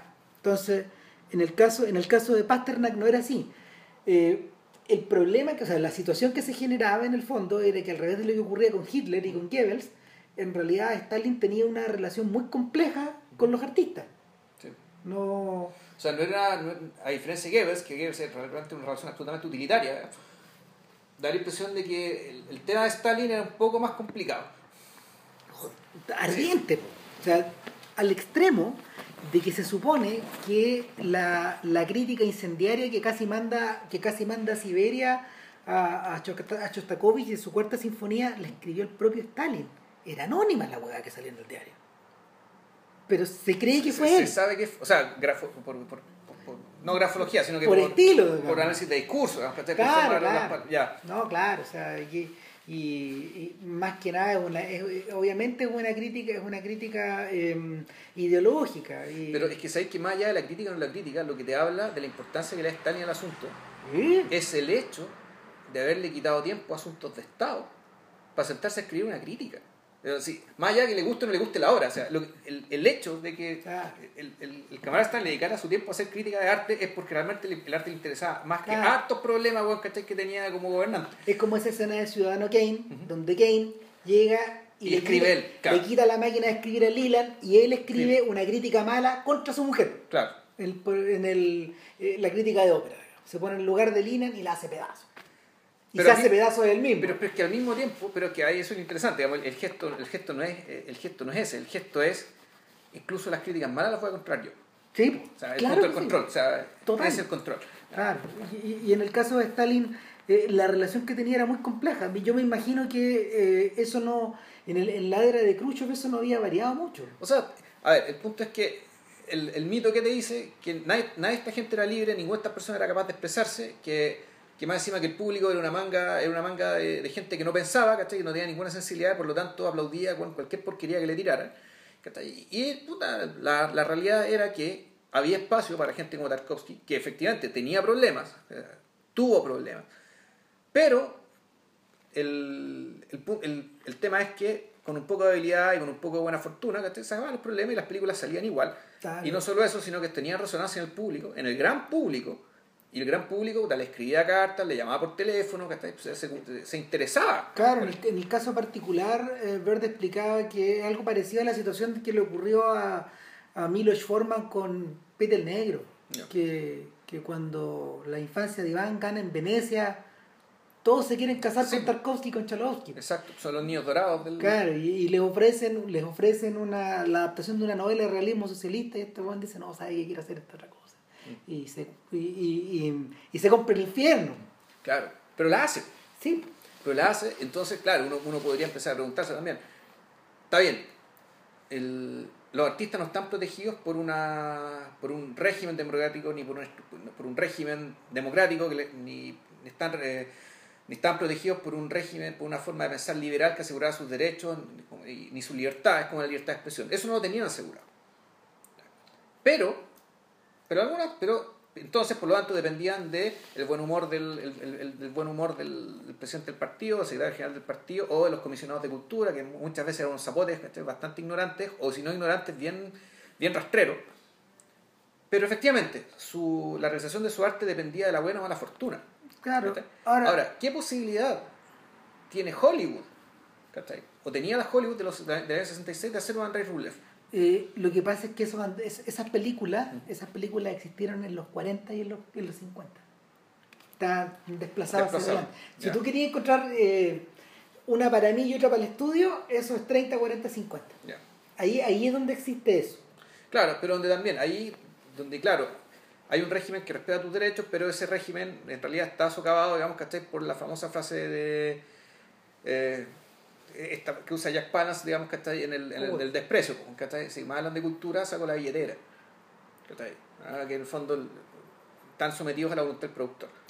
Entonces, por mucho que tengan su derecho a expresarse, qué sé yo, bueno, pero tienes que convencer a un productor que se ponga con la plata, pues. si no convencer al productor que se ponga con la plata. Ahora, con esto no quiero decir que es, preferible vivir y trabajar en la Unión Soviética que el Hollywood. No, no, no, ese no es el punto. El punto es que queremos despejar, los, queremos despejar el mito, ¿cachai? Queremos despejar el, y, la refutación del mito es la mera existencia, ¿cachai? De una película como Andrés Rublev. el problema es que la cosa se pone peluda después. Se, se pone peluda realmente con Brezhnev. En el mundo de Alexei Yerman. Ahí. Y el de Klimov. En esa generación. La, gente que la gente un poco más joven que Tarkovsky.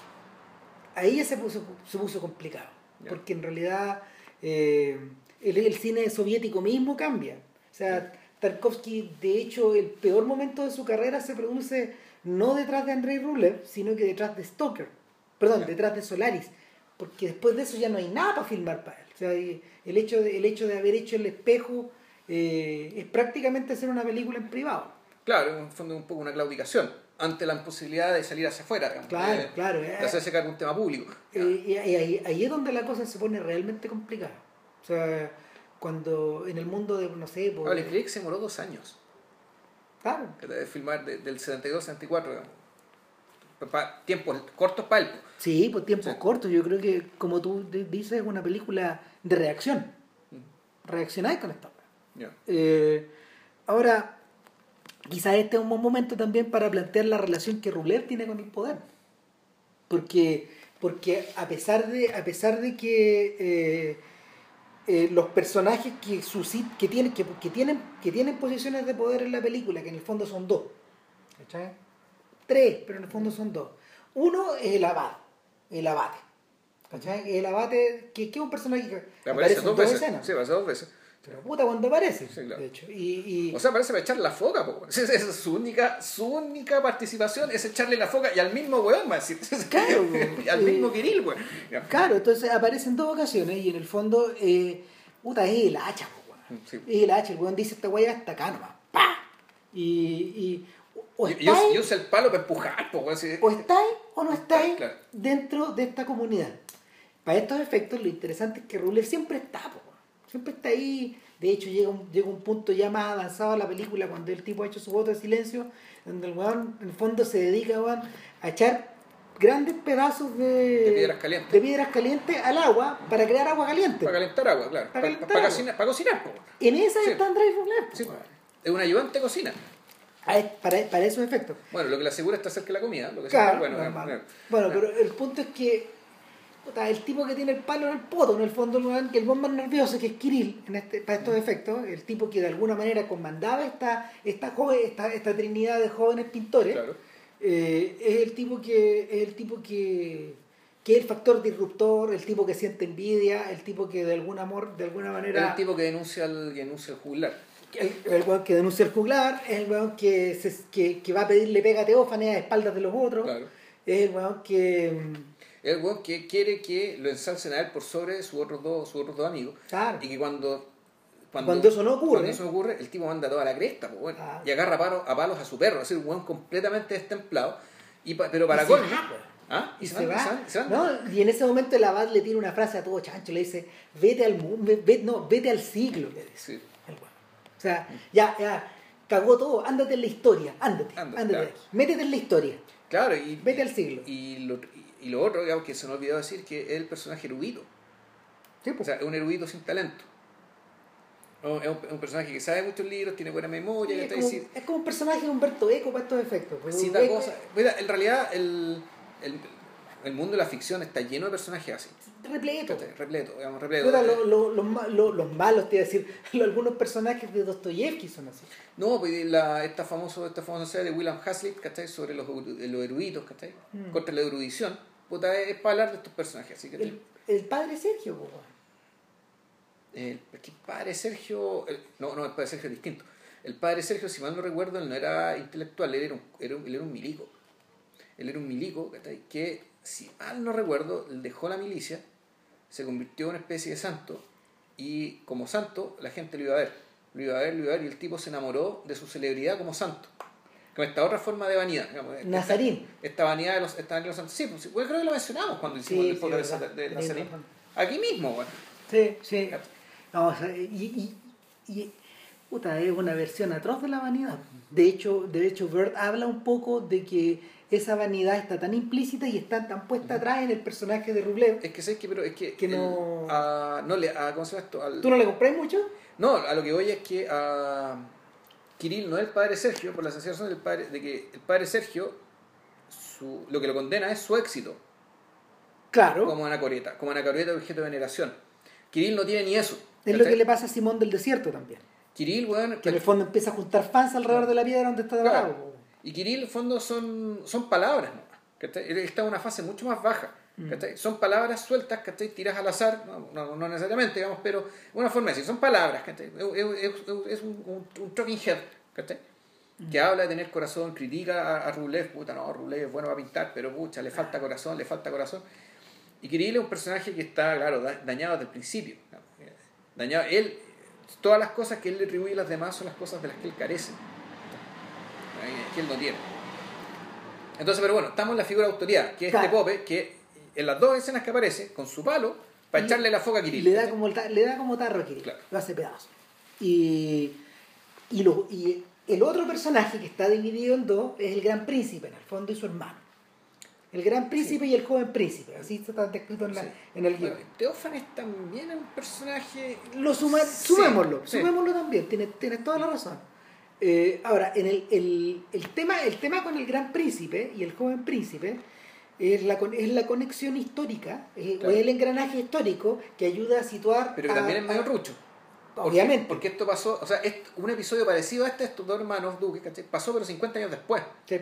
Entonces, Tarkovsky lo que hizo fue, este episodio, pum, lo vamos a poner Refundir para acá, lo vamos a refundir, ¿cachai? Para dar el pie a un escenario que nos permita ¿cachai? de una manera más o menos fácil, explicar por qué se produjo la invasión a esta ciudad. ¿cachai? Que En fue fondo- la que la que partió la que partió André Rublev lo, lo- Claro. le, le cambió la vida. Claro, el episodio shakespeariano de esta historia, donde el hermano más joven, que es un hermano mellizo, Son gemelos, ¿no? Se parecen a gemelos. bueno, de hecho están interpretados por el mismo actor en algunas secuencias. Ya. Eh, hay todo un tema con la gente que interpreta Mm. distintos una pura- unas personas individuales que interpretan distintos Claro, papeles sí. y al revés personas distintas que interpretan un solo papel, exacto. Para aumentar la confusión, como si ya no hubiera suficiente huevo.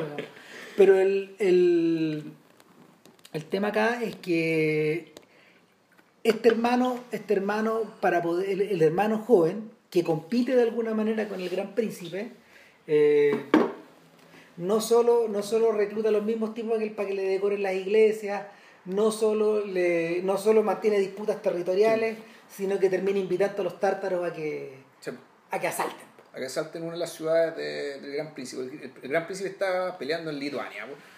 Entonces, tipo, ya aquí vamos, vamos a conquistar la ciudad. Entonces, este pequeño príncipe, y así empieza la segunda, la, segunda parte, básicamente dice, le- contrata a los tártaros como mercenarios y para tomarse la ciudad.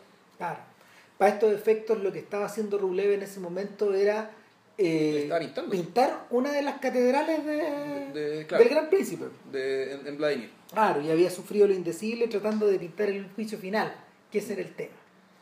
Claro, entonces, el- bueno, ahí está toda la discusión teológica respecto de eh, por qué tengo que asustar a la gente. Mira, mira, interesante. Expre- expresado con una gran amargura también, po, de parte de este weón, porque en el fondo mm, eh, Rublev dejó vacío, dejó vacío toda la, o sea, preparó, preparó la, preparó las paredes, pero pasaron dos, pasan dos meses sin que se pinte nada. No se pinta nada porque no estaba de acuerdo con Daniel, que el otro pintor, que Daniel el Monje, que también era un pintor que fue célebre de- por, por, por mérito propio. digamos. El maestro de para estos efectos, históricamente, y que muere después de Andrés Rublev. Ya. Claro, pero él desaparece en todo caso de la película. Claro. A partir de ahí no, no se ve más. Sí, y el- la, la, la ausencia de la ausencia de Daniel para estos efectos es muy es bastante conspicua, ya nos vamos a referir a eso. Claro, entonces el, la discusión que hay acá es, es la discusión respecto, bueno, ¿cuál es la función social de esto? Queremos enseñar, pero en el fondo estamos enseñando a partir del temor. Porque el juicio final que tenemos que mostrar azufre, gente quemándose, gente sufriendo. Eso es lo que necesita el gran príncipe pintado adentro. Claro. Si no es muy distinto, no es muy distinto a O la- sea, a la- es que no es que lo necesite el gran príncipe, lo necesita, el gran príncipe lo necesita la iglesia, lo, supuestamente lo necesitan todos. Por eso te, es, que, es que- Claro. es que eso iba, porque no es muy distinto, por ejemplo, no es muy distinto lo que sucede con Julio II, la Capilla Sixtina y Miguel Ángel. ¿Cachai? Eh, no sé, la- yo no he visitado la Capilla Sixtina, pero la gente que va ve, un- ve una.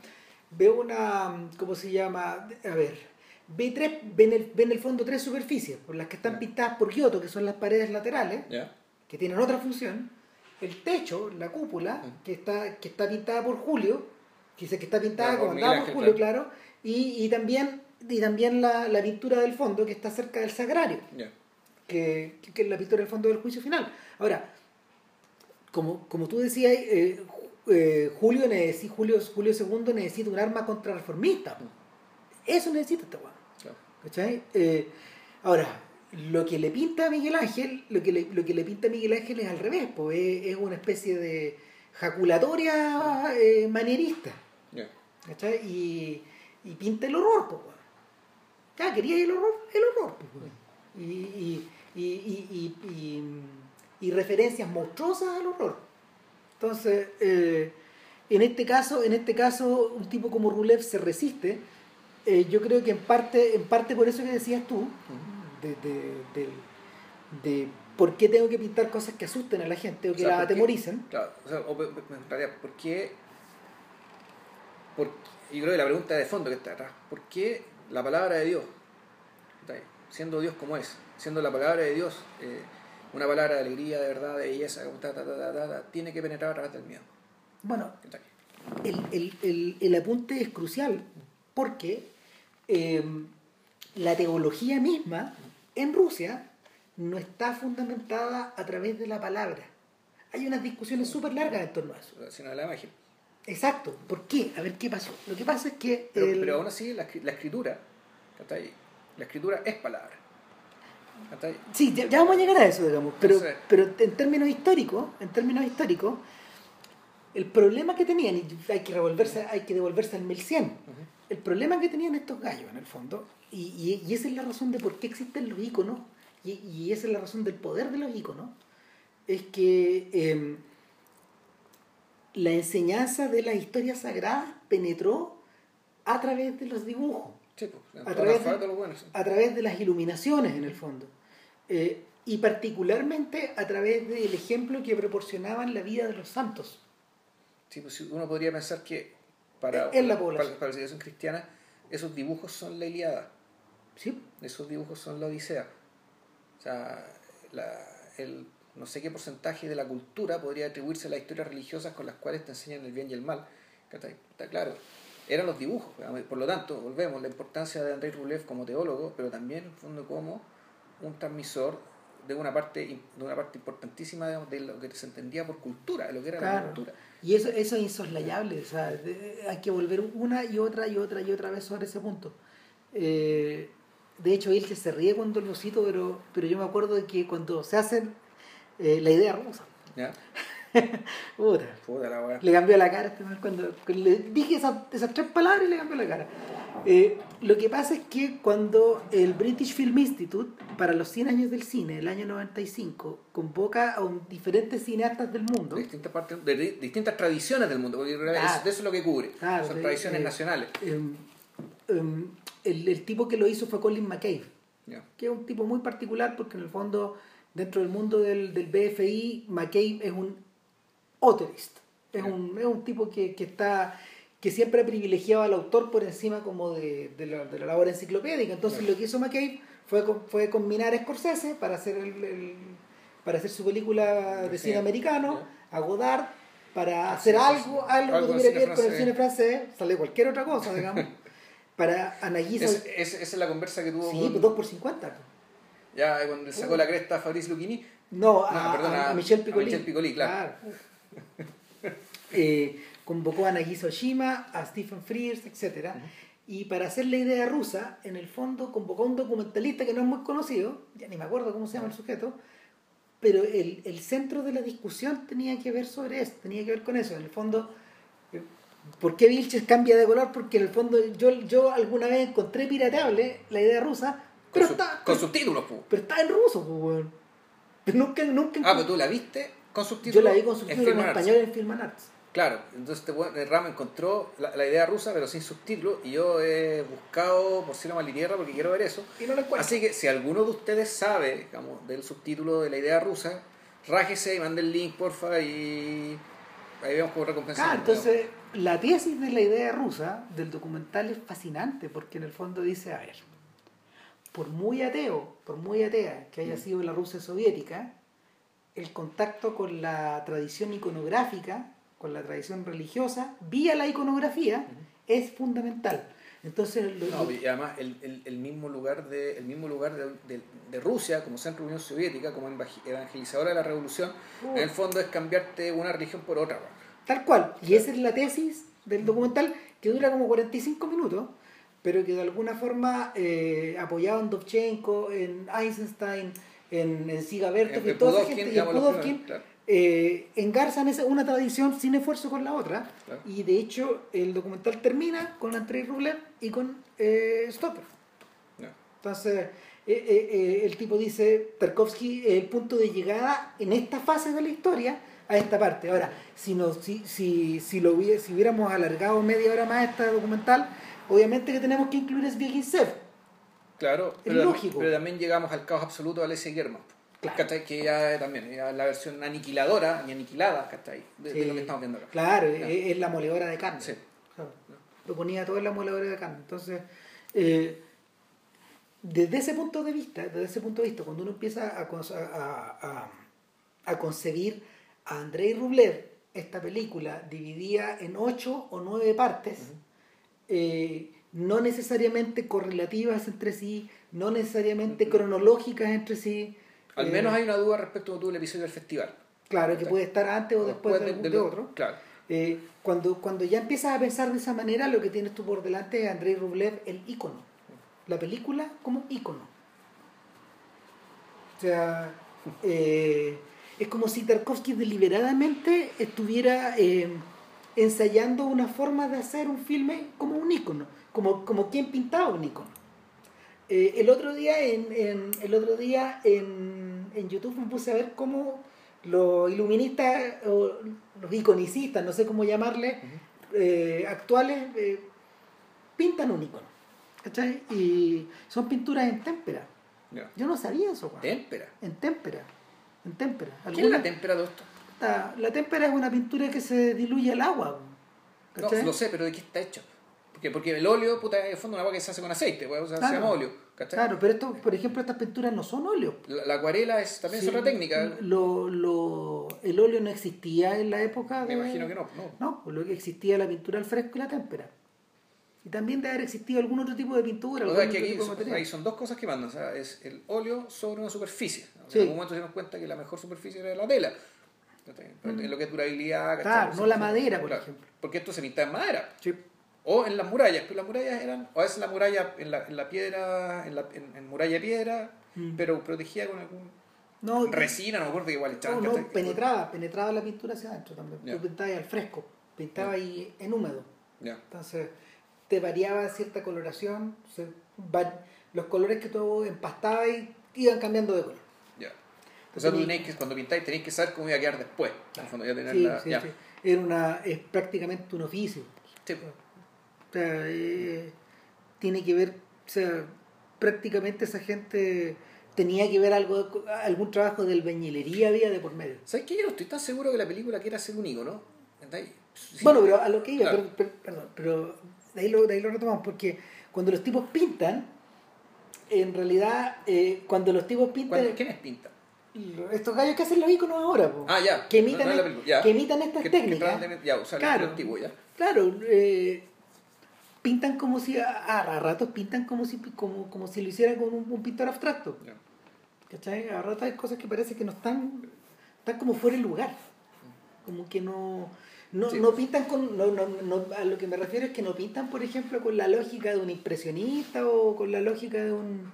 o con la lógica de un maestro del óleo. Bueno, partamos, partamos la base que eh, la- ellos no tenían la perspectiva que se generó el Renacimiento. No, no tenían cómo tenerla, digamos. Eh, no, al revés, la evitaban. Aunque la conocieron después, la evitaron. Ya. No, no. Como te decía hace un rato atrás, la necesidad Lo de que la pasa es que la pintura, lo que pasa es que tú, los ejemplos que pones tú, la pintura impres- impresionista, como que yo, son todas partes de la base que la, la perspectiva existe. Sí. Y la logran igual. y, y Y son, está en su cabeza. digamos. y son inclusivas. Mm. O sea, de hecho, lo que transmite el, lo que transmite el icono es su extrañeza.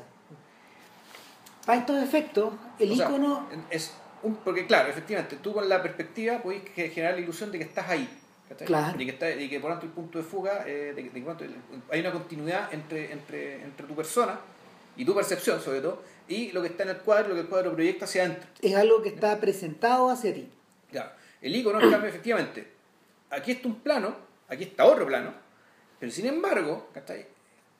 El, supuestamente, el, el, el icono debe darte pistas, ¿cachai? Para que tú, a, a pesar de esa distancia, puedas vislumbrar lo que está en ese otro plano.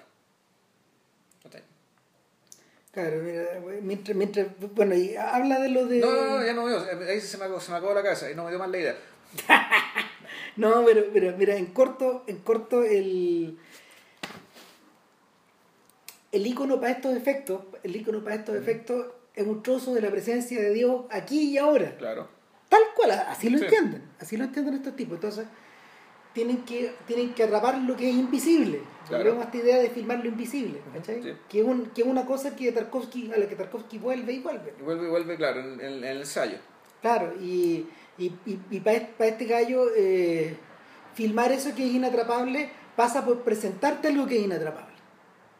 Que se te va nomás, que se te va de las manos y que está diseñado para que se te escape de las manos. Eh, eh, mirando la extrema claridad, de, eh, eh, eh, es contradictorio, pero la extrema claridad o lo diáfano de algunas imágenes de Andrés Rublev es precisamente lo que las vuelve medias opacas no, o medias impenetrables.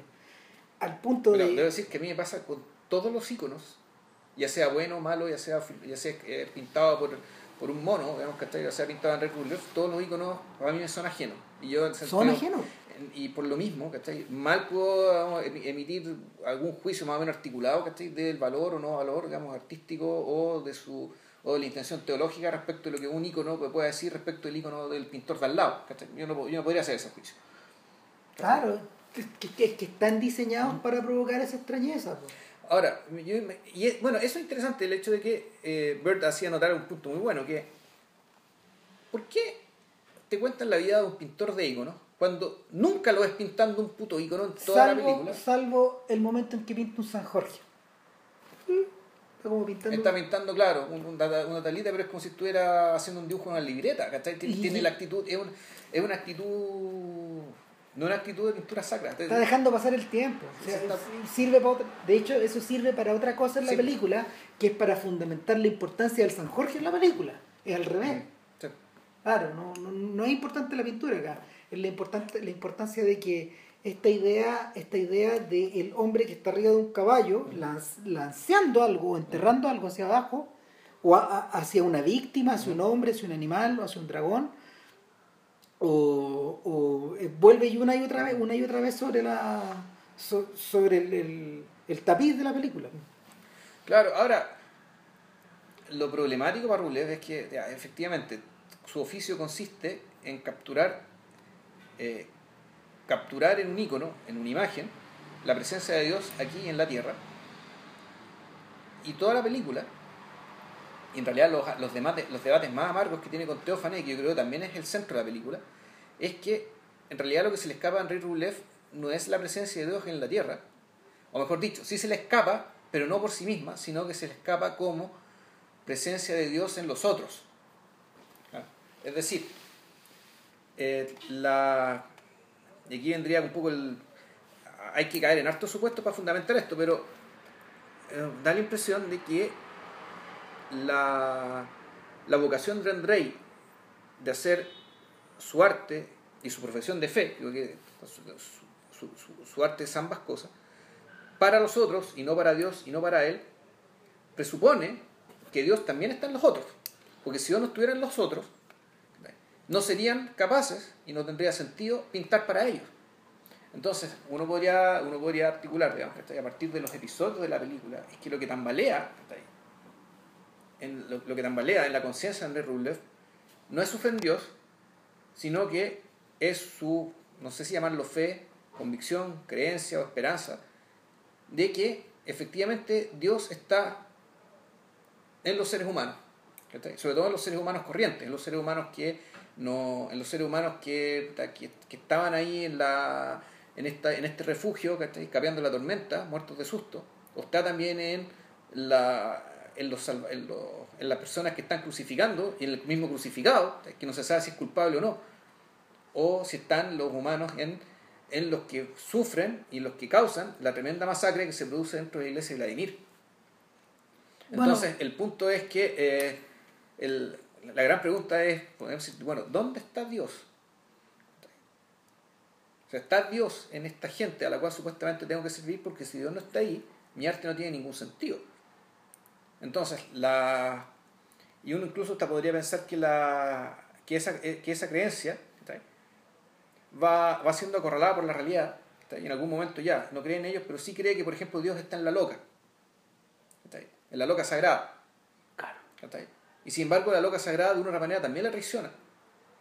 Todos se van, O sea, Algunos los matan, ella se va, simplemente se va. Mira, en algún momento, en algún momento de la historia, lo que empieza a ocurrir alrededor de Andrei es que se forma un grupo. Él forma como una, trupe, sí. una trupe, ¿cachai? Donde él tiene, eh, donde él tiene a su socio, a su, a su maestro y a su socio, que es Daniel, por un lado. Por otro lado, tiene a... A su, a su aprendiz, que es Foma. Es Foma, claro. O Thomas, que se traduce. Sí.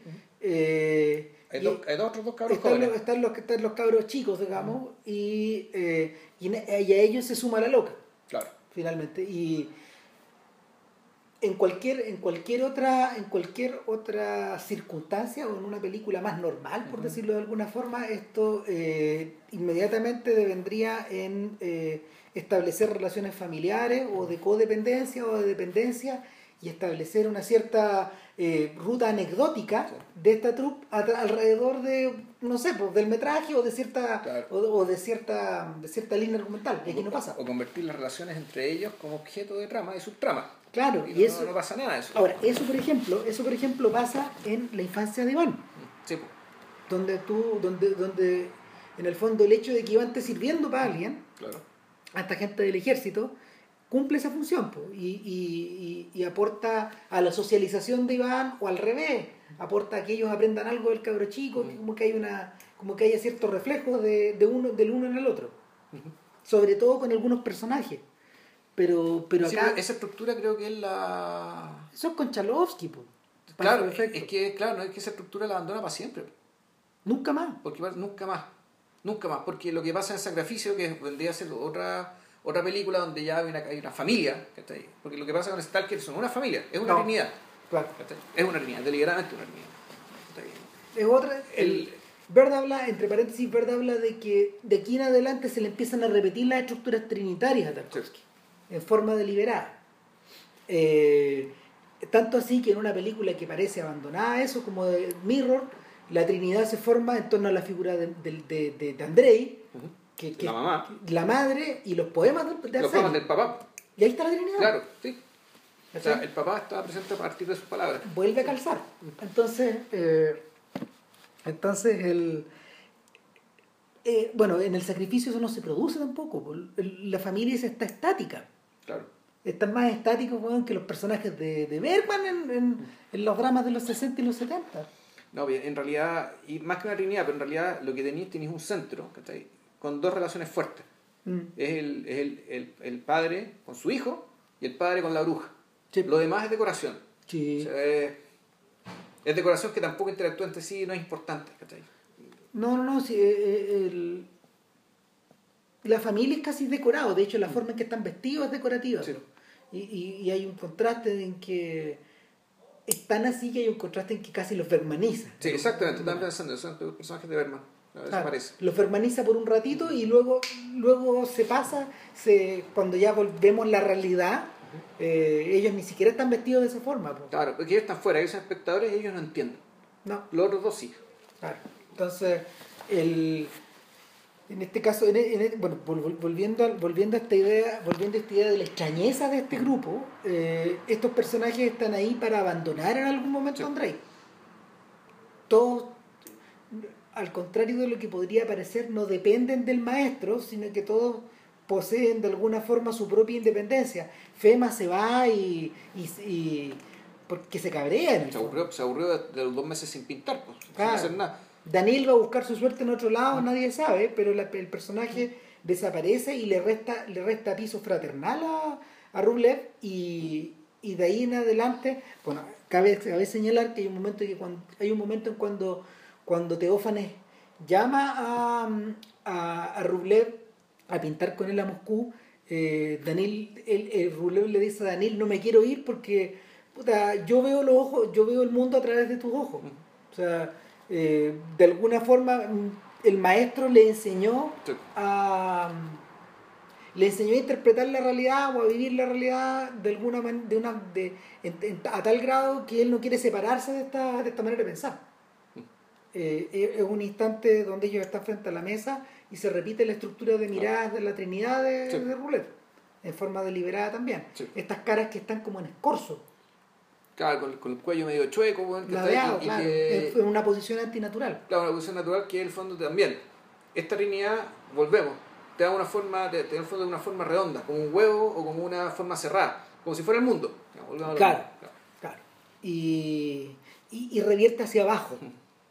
Como, una copa. Como una copa, en un ángulo. Volvemos, a esta idea del, volvemos esta idea del mirar hacia abajo. Al mundo. Claro. Eh, desde arriba hacia abajo. Y entonces, eh, eso también se vuelve a producir, eso también se vuelve a producir en el momento en que la, en que la, en que la loca, en que la loca sagrada se va y se va porque se va nomás. No hay, no hay razones. No, sí, no, hay razón. Sí, no, pero no hay, no hay una explicación, ella no dice nada, digamos. Es que ella no puede hablar, pero en el fondo la razón... Eh, es importante que te muestren que se va por la razón por la que se va, para que, a, diferencia de los otros personajes que simplemente se fueron, ella se va básicamente porque es comprada. Claro. Nada. Es- es- Por una, com- comprada por una chuchería, por una baratija, por nada. Pero lo que es comprada, en la medida que es comprada, es comprable. Y como es comprable, bueno, Dios no puede. Ese- ese- y yo creo que volvemos y, y, y ahí Rublev efectivamente ya debería perder toda esperanza en la humanidad, porque la esperanza que tenía era esta loca sagrada. Que en su inocencia, y, por la cual él había matado a un hombre Claro. en la invasión de, de Vladimir. Exacto. Entonces ya después de eso, y ahí realmente no queda nada. No queda nada. Entonces, por eso es que después pasan 12 años. Son 12 años de silencio. Y 12 años de soledad, de soledad radical. Hasta que aparece, claro, puta, aparece Andrei Tarkovsky. Digamos, eh, aparece. Boriska. Que es Andrei Tarkovsky. Y que es Iván. Y- y- o sea, que es el actor de Iván. Eh, Nikolai Burlayev, que es el nombre del actor, el niño actor que actuó en la infancia de Iván, que haber tenido que unos 11 años o cuando hizo la película, y que ahora, ahora hace de Boriska, que es un, un- adolescente, que eh, al comienzo de la, de la- de- de del último capítulo, digamos, antes del epílogo, el capítulo de la campana, el tipo está flojeando, ¿cachai? Al lado una gallina. él. Está ahí, puta, rascándose los pelos. Sí, sí, es una, es una especie de. Es un extraño alter ego. Eh, ahora, el poder, el poder, yo creo, y aquí, aquí entramos en la recta final del Sí. podcast, porque en el fondo, cuando uno se ¿Por qué refiere. me tengo que ir? Vamos, Claro. porque uno, cuando uno se refiere a la campana, puta, yo creo que cuando uno lo ve por primera vez, pues uno le queda claro que, que ese mediometraje que está metido, insertado dentro de la película de 45 minutos, Mm. es grandioso Sí. es grandioso, uno cae de rodillas. Tanto así que eh, en esa misma época el propio Bolaño cayó de rodillas, pues hace uno de los cuentos de putas asesinas, hace referencia a la campana. Ya. Transcurre, transcurre, o sea, vi una película, nunca la identifica, nunca la identifica, pero donde explica todo. ¿Cachai? vi una película, bla, bla, era rusa, amigo reduce en blanco y negro. Exacto, exacto. Y claro, y, y- y el, el- el poder mítico referencial de la, del- de, la película es tan poderoso, es tan poderoso que, que eh, se derrama hacia todos lados.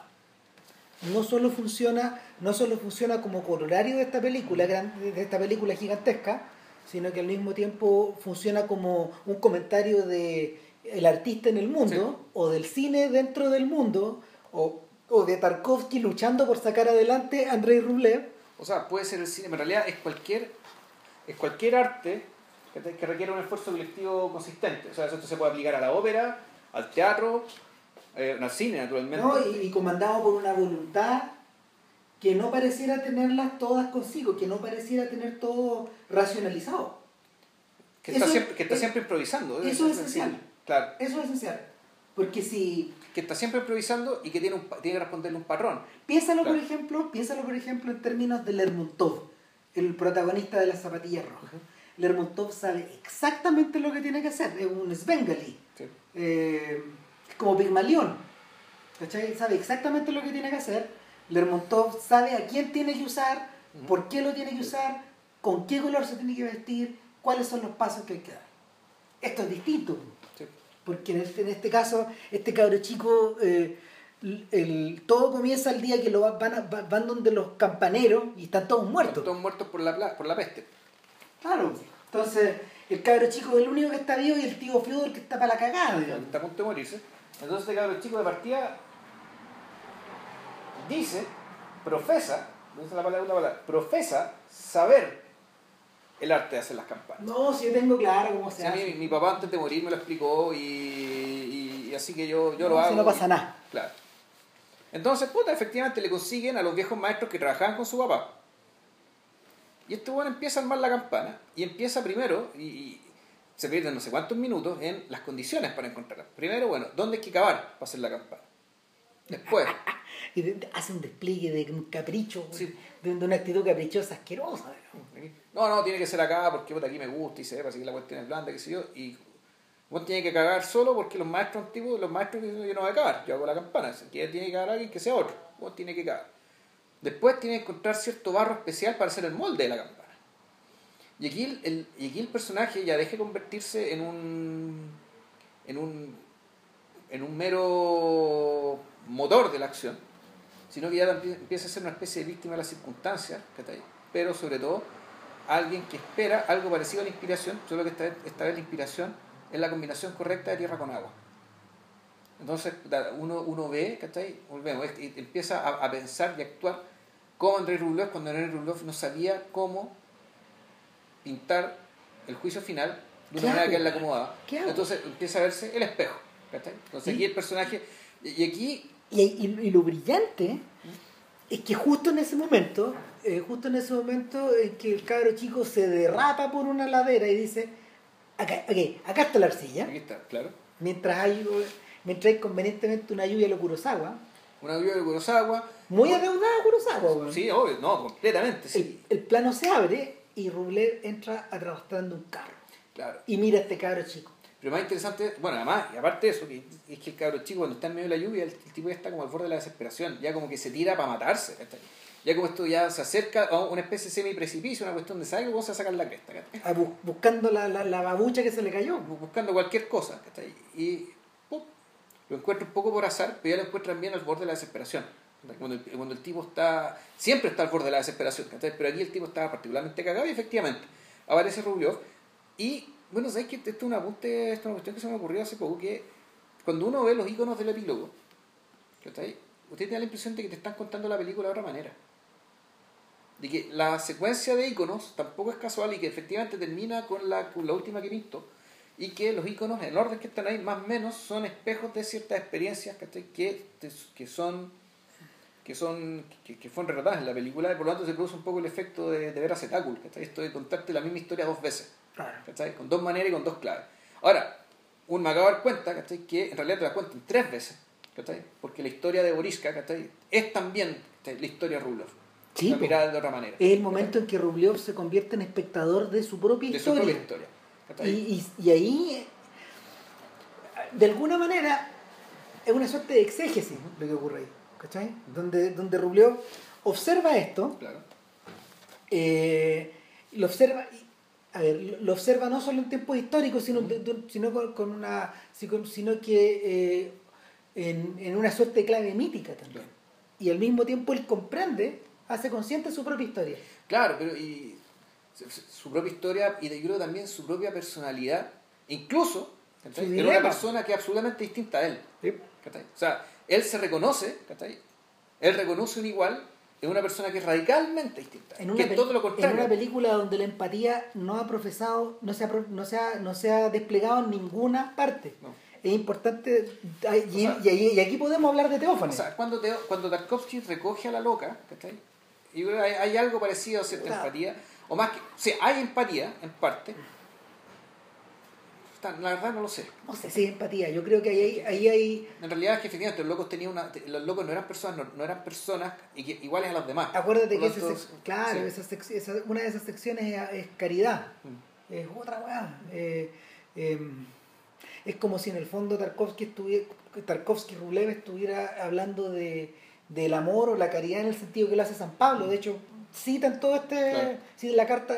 Corintios 1, creo que. No me acuerdo cuál es. Sí, hay, creo que hay dos o tres citas bíblicas, eh, bíblicas expresas. Está esa cita, está el Eclesiastés, puesto que o, puta, honra a Dios no cuando seas viejo, sino cuando seas joven, ¿cachai? Porque Entonces, el, pero por ejemplo, hay falsas pistas en Rublev respecto de esta empatía que, tú, que, que un intelectual o un artista puede tener respecto de otro. Y es cuando Rublev, en el fondo convocado por Teófanes, va, va a Moscú, entra a la iglesia, eh, todas estas iglesias reales, porque algunos de, algunos de estos escenarios fueron grabados en, sets y otras veces en iglesias mismas. Eh, y, no es que no haya ni una onda, en el fondo Teófanes está en otra cosa. ¿Cachai? Teófanes, tal como tú decías, y está, está o en el culto a la personalidad o en el culto al arte mismo, pero él está separado de la gente. Pero mira, el, mismo Tarkovsky, el mismo Drulev, incluso uno podría encontrar también otra, otra línea, que es que la, la empatía del personaje Rublev por la, por la humanidad era una empatía abstracta. O sea, él, su, supuesto cariño por la gente de la cual, para la cual él pintaba, era un cariño, digamos, era, una empatía en este caso, este, ponerse en lugar del otro que era un poco falso. No, no falso en el sentido de que fuera fingido, de que estuviera mintiendo, sino que él no tenía la herramienta ni se había acercado suficientemente a una persona o a las personas para lograr esa empatía. Por, te, te hago una pregunta a propósito de eso. Por ejemplo, ¿qué pasa con Dostoyevsky, tú que lo has leído más? Porque es indudable que cuando tú, cuando tú hacías el recorrido por las novelas, eh, hay un retrato del pueblo y del mundo también. ¿Ya? ¿Cachai? Eh, bajo distintas características. A veces está más cerca, a veces está más lejos. Pu- puede llegar a estar tan lejos como un Raskolnikov observando al mundo como si fueran, como si fueran unas marionetas, que él controla desde su superioridad moral, por ejemplo, etcétera. Pero, pero cuando uno se lee los hermanos Karamazov, que ya está al final del, Claro. del recorrido de, del, del canon del canon dostoyevskiano, eh, la cosa cambia. ¿Cachai? La, la, mm, la relación con la población misma cambia también. ¿Sabes qué? Debería. Ha pasado tanto ahora. Yo, el recuerdo que tengo es que, de partida, yo las novelas que tengo gran recuerdo eran siempre de personajes dentro de excepcionales. El, Donde el incluso- idiota. O sea, eh, no, y el mismo Raskolnikov eran personajes excepcionales, que eran personajes de una cultura, de inteligencia superior, qué sé yo, y donde los personajes del pueblo, el personaje del pueblo que eran significativos también terminan siendo excepcionales, cuando tú las prostitutas, ¿cachai? La prostituta que termina salvando a Raskolnikov era también un personaje que tenía, que era de, de una grandeza de alma, ¿cachai? También inusitada. El, y, y además también el, las o- est- estas obras de Dostoyevsky eran, eran casi obras de que eran obras de individuos, que eran voces de individuos. O sea, el, el pueblo, esto- esta figura del pueblo, esta figura como de la humanidad, como masa, digamos, ¿cachai? No, no la veo, ¿cachai? Tal vez los personajes de humillados y ofendidos, pero claro, esa es la historia de víctimas, ¿cachai? Estas son víctimas. Es la historia de ciertas víctimas, las víctimas de algo. Aquí mi punto con, con lo que estoy diciendo la progresión es que la, la empatía que siente André Rublev primero por esta por una especie de no, no hablamos de humanidad porque ese concepto no era no, sino pero sí del de Los otros. cosas, los otros ¿cachai? esta empatía que después se va acorralada y la pierde y, y la termina depositando digamos en este personaje loca digamos ¿cachai? desde la perspectiva de la inocencia porque ella no hace lo que hacen los otros en cambio la empatía con alguien de carne y hueso que es una persona como él que tiene conflictos como él la primera vez es precisamente con este artista. Y con este artista, por eso es que la experiencia es tan transformadora. ¿cachai? Y la experiencia de, de esa empatía se logra precisamente a través de haber, de, de haber reproducido en él, de ver, de ver en él reproducida su propia historia. La otra vez cuando Marco le, le tiró, cuando Marco, digamos, nuestro fiel auditor del podcast, eh, criticaba a Leviatán, ¿eh? y una de las cosas que criticaba era precisamente el hecho de que el personaje... eh, ¿Cómo se llama el personaje? No me acuerdo. Colia era... Colia creo que era. Pero el, Supongamos que era Colia, el protagonista, el mecánico. el Leviatán. En algún momento se encuentra con un monje que, eh, que le cuenta su propia historia. Entonces Marco decía, pero ¿qué gracia tiene? Porque ustedes encuentran, un- eh, le, le- le atribuyen valor al hecho de que uy, te cuenten la historia dentro de la historia que te están contando. Entonces, como yo soy flojo, me, me, me canso, me, canso escribir, digamos, ¿cachai? la respuesta la doy aquí. Es que es precisamente, la tragedia está en que eh, Colia, el protagonista, estaba tan destruido y aniquilado por lo que le estaba pasando que fue incapaz de reconocer su propia historia cuando se la contaron. O peor aún, se la contaron, la reconoció y sin embargo no le sirvió de nada. O sea, ese es el momento en que tapan la cripta, pues. Ese momento, claro, este hombre está muerto, ¿cachai? Cagó todo. No, está muerto. Está muerto, ya tiene su alma muerta. El hecho de que se vaya a la cárcel, ¿cachai? Es la menor de sus desgracias. Mm. ¿cachai? Es el menor de sus problemas. Y, uno podría incluso pensar ¿cachai? que esta película, eh, que este, que este gesto digamos, que tiene Leviatán es también una respuesta a Rublev. También está pensando con Rublev y la grandiosidad de Rublev digamos, y de Tarkovsky digamos, ¿cachai? en la cabeza. Hay un plano copiado. Eh, eh, más de uno De, de hecho, o sea, el, el plano cuando, cuando observamos por el quicio de una puerta la ceremonia que está ocurriendo al fondo, cuando el, el joven príncipe eh, llega y dice, puta, ¿qué estás haciendo acá? No, lo que pasa es que el, eh, el gran príncipe quiere que tú beses la cruz con él. Ya, ¿Te acordás? Y, y el tipo puta, y se da vuelta y se da vuelta. Y, y- y está abierta la puerta y están todos los Sí. starets y los popes, Sí. están todos metidos adentro, celebrando con gran boato. Y uno se imagina algo amarillo por las luces de las velas. Yo me- pero, pero está todo en blanco y negro, está todo muy iluminado al fondo. Y, y, y este, tipo, este tipo en el fondo está dudando si entra o no entra. Pero, en el, fo- pero al, al- al final sabemos que no entra porque el, el gran príncipe no está ahí adentro todavía. ¿Cachai? Y el beso que le da es el beso de Judas. No, claro. O sea, ahí eh, esto ya. Esto ya. O sea. El hecho de que la, la escena donde se está produciendo una liturgia es precisamente aquel momento en que Dios no está ahí. Mm. Dios está en la iglesia en ruinas, el Leviatán, ¿cachai? Donde están los carros tomando sus copetes, ¿cachai? Y mirando al hoyo que está en el cielo. Ahí, ahí está Dios, o puede ser que esté. Claro. Ahí si- estaría- si lo quería ir a buscar. Gustosamente estaría ahí, ¿cachai? Pero en la, en la misa de mierda que está al final, puta, él no está ahí, ¿cachai? Y aquí Claro. en Andrei Rublev, en la parte en que, si mal no recuerdo, se produce una, se realiza un servicio religioso, ¿cachai? Completo, pues la única parte donde se demuestra una misa realizada. Ahí, pues. Es precisamente ahí donde Dios no está, ¿cachai? Dios no está. Bueno, yo tampoco soy creyente, digamos, estoy tratando de meterme en la lógica de Tarkovsky. Eh, no, que, que, que para esos Sí. tipos esto tiene entidad. Sí, Eh, está, existe. O sea, te lo muestran de una manera tal que tú saques la conclusión. Dios no puede estar aquí. Claro. Pero aquí sí, puede ser que esté. Claro, entonces el, el, el, efecto, el efecto de una película se traslada a la otra. Lo- lo- incluso, incluso en la masacre misma, ¿cachai? Dios también está mirando.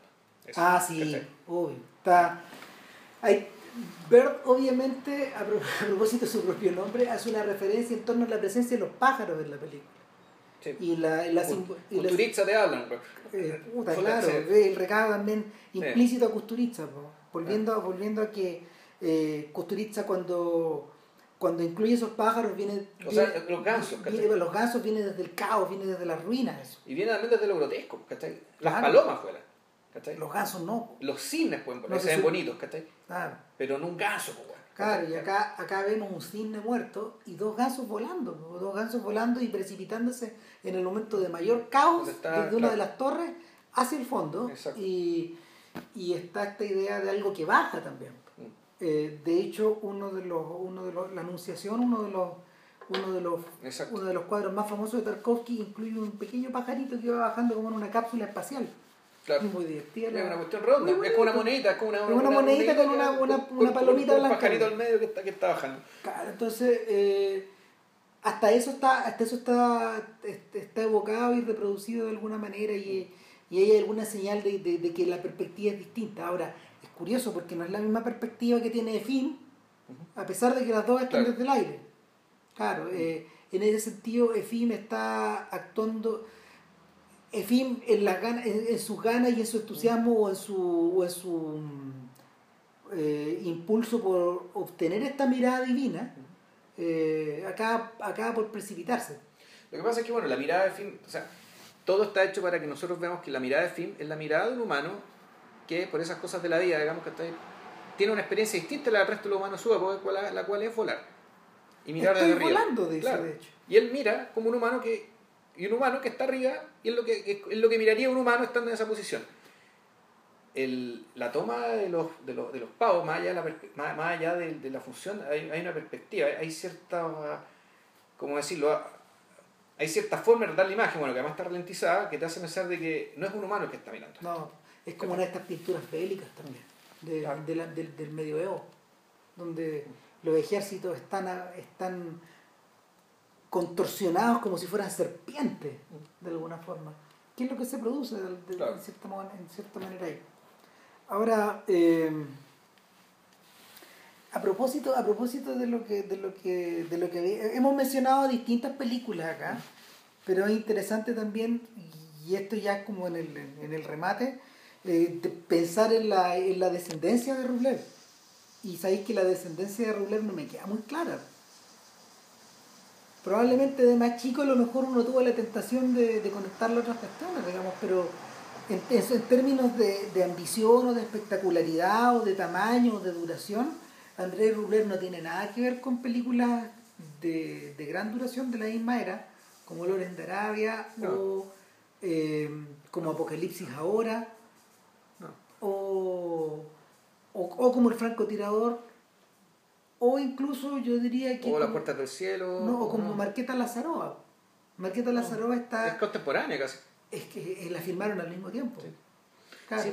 No, sí, yo creo que el, el- para mí el descendiente más directo y más obvio, ¿cachai? Es difícil ser un dios. Hartu Villagot, sí, Sí. tal cual, porque y- o sea, cuando uno ve a Hartu Villagot, uno no puede creer las pelotas del ex German de estarle contestando a Tarkovsky. De verdad que uno, o sea, viendo la película ya estaba helado, no podía creerlo, porque no, no se, no se suponía, no se supone que un tipo debería, debería hacer una, un, un- filme eh, con ese nivel de caos, con ese nivel de ambición o de duración, también dura 185 minutos. No, Dura no. como tres horas, sí, Claro. tres horas más. Y Y- cuarto que duraron. Claro, bueno, pero el, el, el asunto es que eh, el... Con los mismos y más problemas en su producción. Claro, Pero más, este tuvo más problemas en la producción que en la postproducción. En cambio, eh, Tarkovsky tuvo problemas con la. Ya con, bueno, con el tema de. cua- Porque él la filmó, la montó, la, la, la, cortó y de ahí se demoró como tres años en ser estrenada.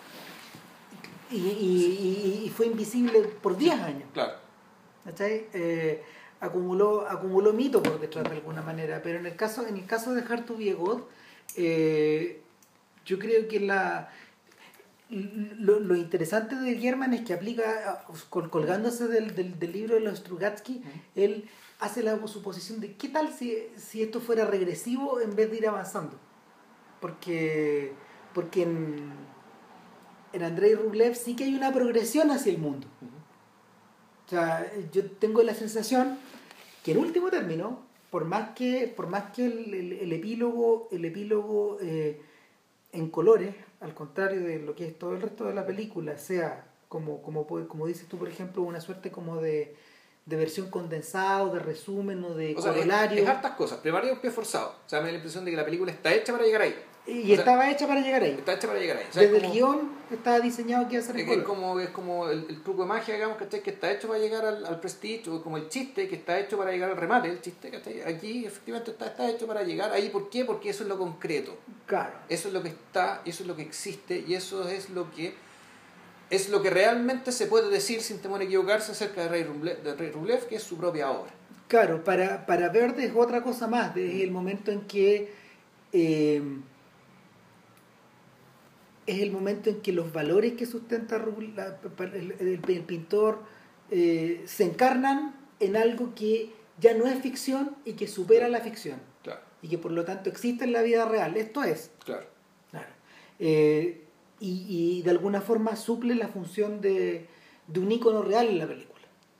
De- de- de la, de la- del, del peso simbólico de un ícono en la película. Bird ha sido un apunte bien desconcertante, que bueno, de partida, los que han visto la conspiración de los boyardos saben que el... Iván del Terrible Iván 2. Terrible 2, que en, que en fondo la segunda parte de Iván Terrible, parece verdad como si fueran dos películas dentro, Claro. con, la, con el paraguas de Iván Terrible. Claro. En la conspiración de los boyardos el, hay un momento en que cuando se va a desatar el caos, efectivamente la película blanco-negro pasa a color.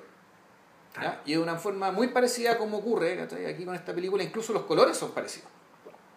O sea, la coloración de la escena de la conspiración de los boyardos es muy parecida a la coloración que te, con que te muestran los iconos. Virada al rojo y al amarillo. Y al verde. Y al verde. Sí. Eh, pero él decía, ¿cachai? y esto, y esto, sí, esto es desconcertante, lo insisto, digamos, es que dentro de, dentro de la lógica de, estos de estos cineastas, el blanco y negro era el color del realismo. El blanco y negro era el color del mundo. Sí. Y que el color era el color, era, el color era como se, como se mostraba la fantasía. O Como se mostraba aquello que se oponía, o que salía, o que saltaba de lo real. Claro, el cuando uno ve cuando uno ve las primeras películas de Parajanov se ocurre ese efecto, porque el color es ¿qué está weá? Mm. El color está tratado de verdad como si fuera un cuento de hadas o como si fuera un cuento o como si fuera un cuento tradicional de so- ruso. O sea, eh, O sea, la vividez de, la, de, de los objetos culturales, son, muchos son muy coloridos, porque Claro. desde la matrioshka al digamos, estamos... Claro, Ah. exactamente. Y el entonces yo, yo suscribo, suscribo esa idea a, pro- a- a propósito de lo que el mismo Tarkovsky decía. A pesar de que él después de eso él abandona el blanco y negro. Sí, todas sus películas siguientes son a color. Lo que él eh, comienza a ocupar ya no es un blanco, no es blanco y negro, sino que es una suerte como de sepia. Es otra cosa. Este color clara de huevo, no sé. Claro, y lo ocupa para ciertas escenas. Sí. Y en ciertas películas, pero yo recuerde, cuando un Solaris eso no lo ocupa. No. No, en Solari ocupa filtros y otras cosas. Y en... Y creo que en Mirror tampoco. No. ocupa. No, si es de Stalker para adelante. Sí, si aquí saca blanco y negro. Claro. Yo no sé cómo sostiene la, yo no sé cómo sostiene esa fi- afirmación para después Bird, Ya. en la, en la obra posterior. Pero, pero claro, el, O sea, es que, volviendo al tema, ¿cuál es la, des- la descendencia de, de, Andrei Rublev? En lo que se refiere, claro, a. ¿Cómo llamarlo esto? Look, impronta, temas, o sea, a fondo la impresión visual que te da al verla, efectivamente el eco es inmediato y la oposición también es inmediata.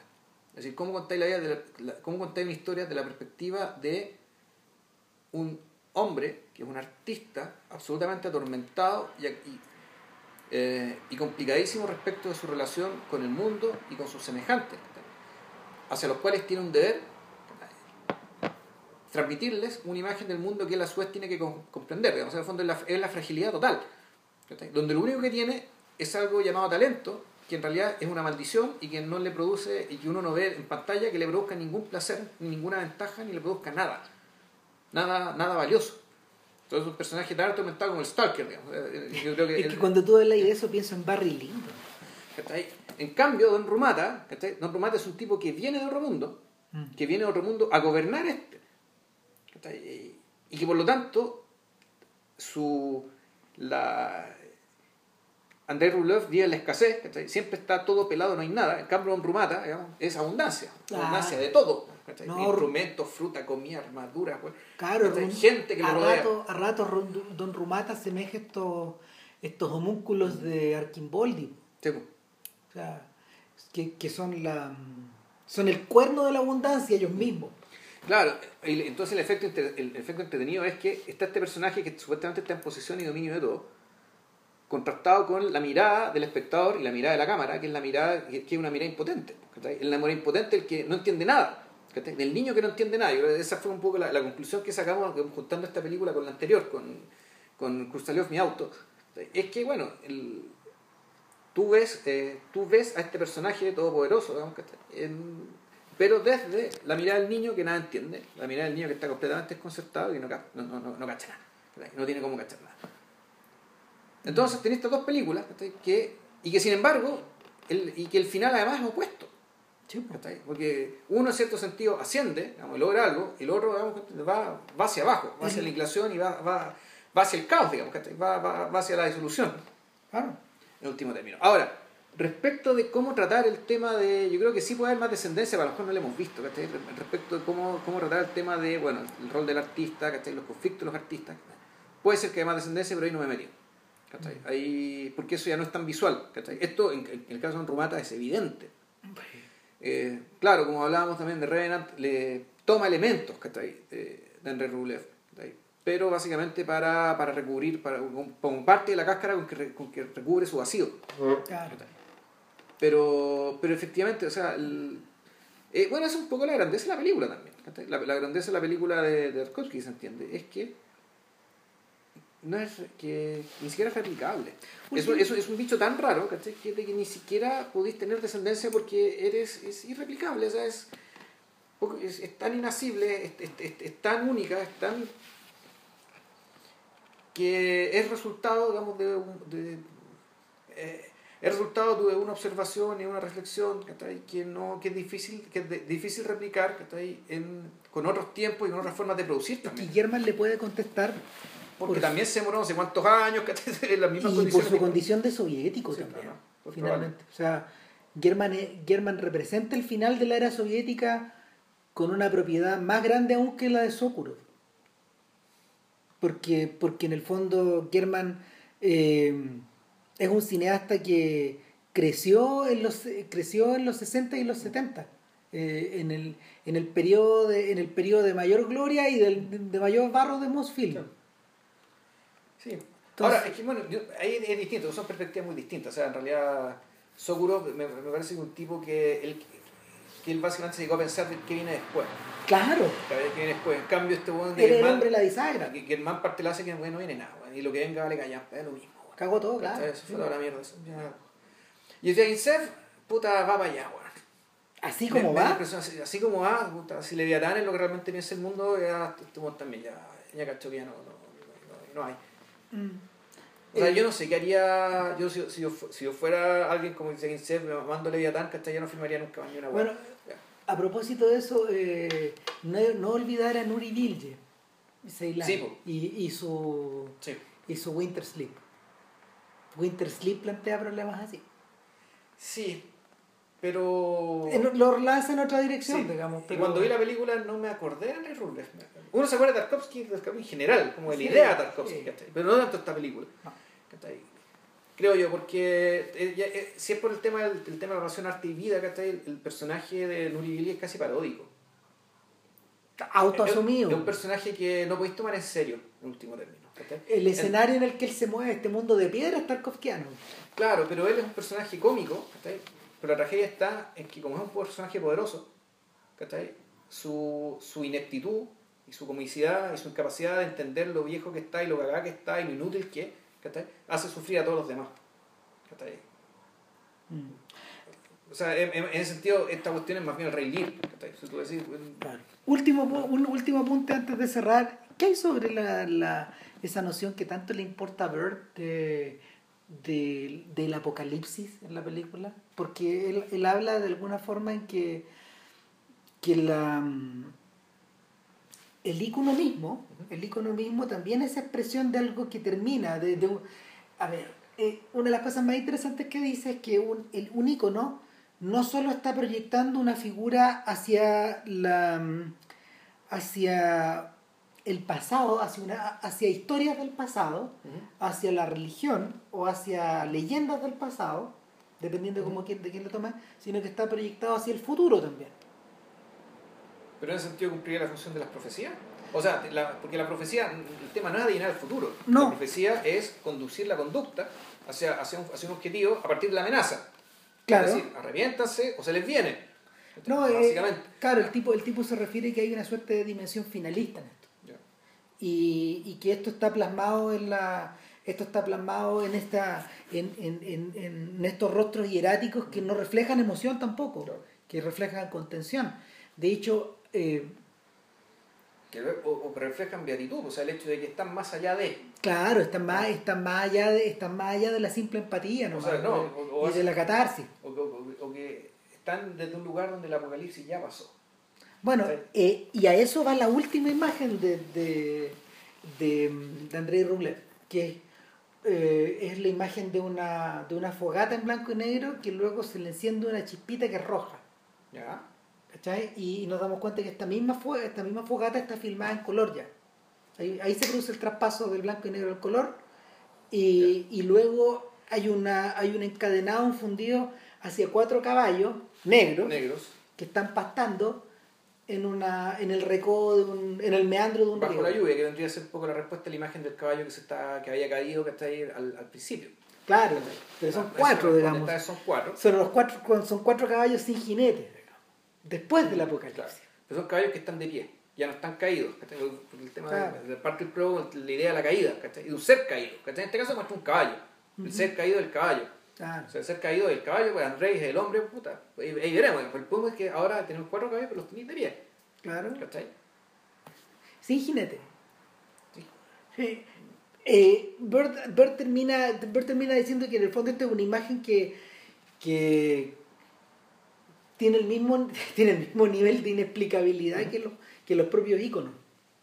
Sin embargo, Tarkovsky hace una referencia a la, a la sensación de la a la idea del apocalipsis o a la... Pero es que la, la misma vida de Rublev, en el fondo lo que te dice es que la frase de, de Camus, que es un clásico, debería, debería estar impresa en todos los colegios, en los pórticos de los colegios, ¿cachai? Que el apocalipsis ocurre todos los días, ¿cachai? Todos los días el apocalipsis, ¿cachai? Y no para todos, sino que, bueno, uno puede entenderlo así, ¿cachai? Que todo el día pasan cosas malas, todo el día el mundo cambia de una manera tal, ¿cachai? Que sí, que está ocurriendo el apocalipsis, ¿cachai? Que es un, el apocalipsis, el fin del mundo ocurre todos los días porque o nos estamos, nos estamos conduciendo de una, de una manera tal que estamos llevando al mundo a su aniquilación, o ya sea porque, aunque hagámoslo o no lo hagamos, la aniquilación del mundo igual está en marcha y no lo estamos esperando. Ah. Pero más, más interesante que eso aún es el hecho de que privadamente, o alguna persona en el mundo está teniendo su apocalipsis, no solo porque se esté muriendo, sino porque le está pasando algo que le está haciendo cambiar de estado. En el caso de Andrés Rublev vemos dos apocalipsis tranquilamente. Apocalipsis, ¿qué él pasa? de partida, ah. ver digamos, la aniquilación digamos, de, todo este, de, toda la gente dentro de una iglesia. ¿cachai? ¿Qué es un fin de mundo eso? Por una parte. El mismo fin de mundo que está pintado en las paredes. Pues, sí, es que ahí está la pregunta respecto, la, la respuesta, la respuesta teófana. ¿Para qué pintar lo que ya ocurre acá? ¿Para qué reproducir lo feo que ya ocurre acá? Claro, para Teófanes no existe ese problema. No existe problema porque, bueno, básicamente la, fuera- la- la escritura los dicen, ¿cachai? Y por último, esta, esta manga de giles, ¿cachai? Que educarlos de esta manera, pues son todos tontos. Abrupto final de podcast. no, pero, pero, Sí, no, puta, pero ¿qué- ¿qué decir? Vean Andrés No. Andrés Rulov hay que verla. En cualquiera de las dos versiones, las dos son autorizadas por. Las dos son Sí. hechas de- son por mano de Tarkovsky, así Claro. que no, no se complican tanto por eso. En si quieren el- darse el trabajo de las dos, pues. En el caso de la versión corta es más están más repartidos ciertas están más repartidas cómo se llama ciertas ciertas competencias de guion. Es, más normal. La versión más larga es más impresionista. Pero no a estas alturas yo creo que comparando una y otra no hay gran diferencia. No, que efectivamente la, el valor, el peso de la película está en las dos. Sí. Ah, así que, bueno, da lo mismo. Vean cualquiera bueno, y disfrútenla, disfrútenla harto y ojalá puedan leerse el ensayo de, la- de Robert Burt que se llama, ¿cuál es el nombre? Era Eh, no Andrés Rublev, a seca. Andrés Rublev Este es ensayo que está pirateable, está en inglés, o sí, así que bueno, si, si se manejan con la lengua de Shakespeare, eh, háganlo. Y también, si pueden, eh, lean lo que Esculpir en el Tiempo de Tarkovsky, donde también hay hartas claves acerca del rol del artista, donde son tan hechos explícitas, que parte de las cosas que la película, que la película transmite. Sí, es bien curioso, eso sí que, a ver, es mira, cuando, cuando en general la gente se enfrenta a, a filmes eventos o a películas épicas o a, o a películas muy famosas, la gente va en busca de emoción. Eh, es raro, va en busca de emoción, de empatía, de... O sea, de partida va en yo creo que en busca de, entre comillas, una historia. Sí, En realidad, o una anécdota.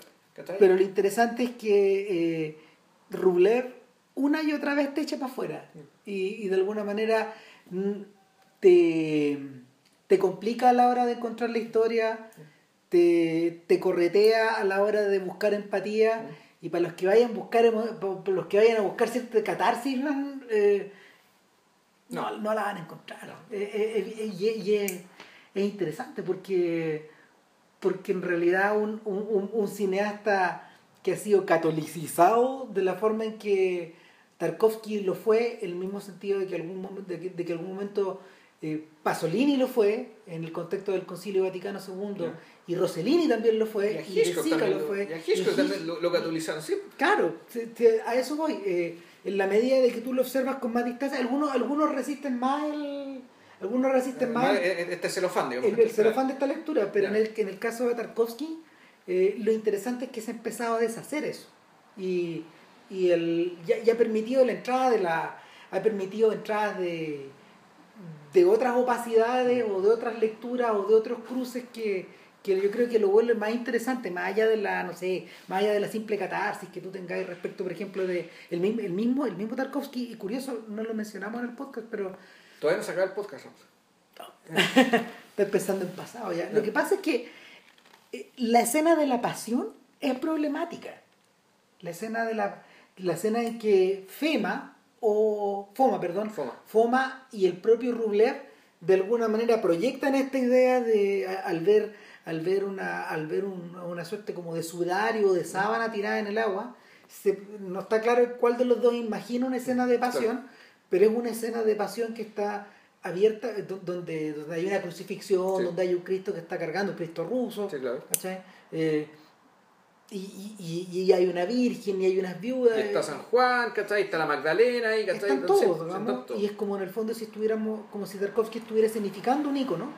Claro, Está significando un icono, pero al mismo tiempo está tratando de explicar por qué él tiene que representar ese icono de esa manera. Claro. ¿cachai? Asumiendo el tema, del, el tema de la humanidad, de lo Sí. partir de la humanidad de Cristo. Y sin embargo lo, lo hace en un estilo que es totalmente distinto al del resto de la película. Sí, po. sí. Eh, eh, es dramático, eh, es catártico, eh, pero cinemáticamente es convencional. sí, O sea, podría estar en cualquier otra película, digamos, el estilo, tú decís, donde aquí no está la mano. a eso iba. Claro. A eso iba. Esto es distinto, esto no se parece al resto de la película. Se parece a todo el resto, el resto de otras películas, pero no se parece al resto de la película. Sí, esa observación de Ver es súper buena. Y el. eh, pensaba de hecho en las distintas pasiones eh, y sobre todo en esta pasión, en esta pasión tan romanizada de, de Perceval. Que es todo lo contrario, es como si tuviera una iluminación. Sí. Eso sí que es lejano. Mm, ¿cachai?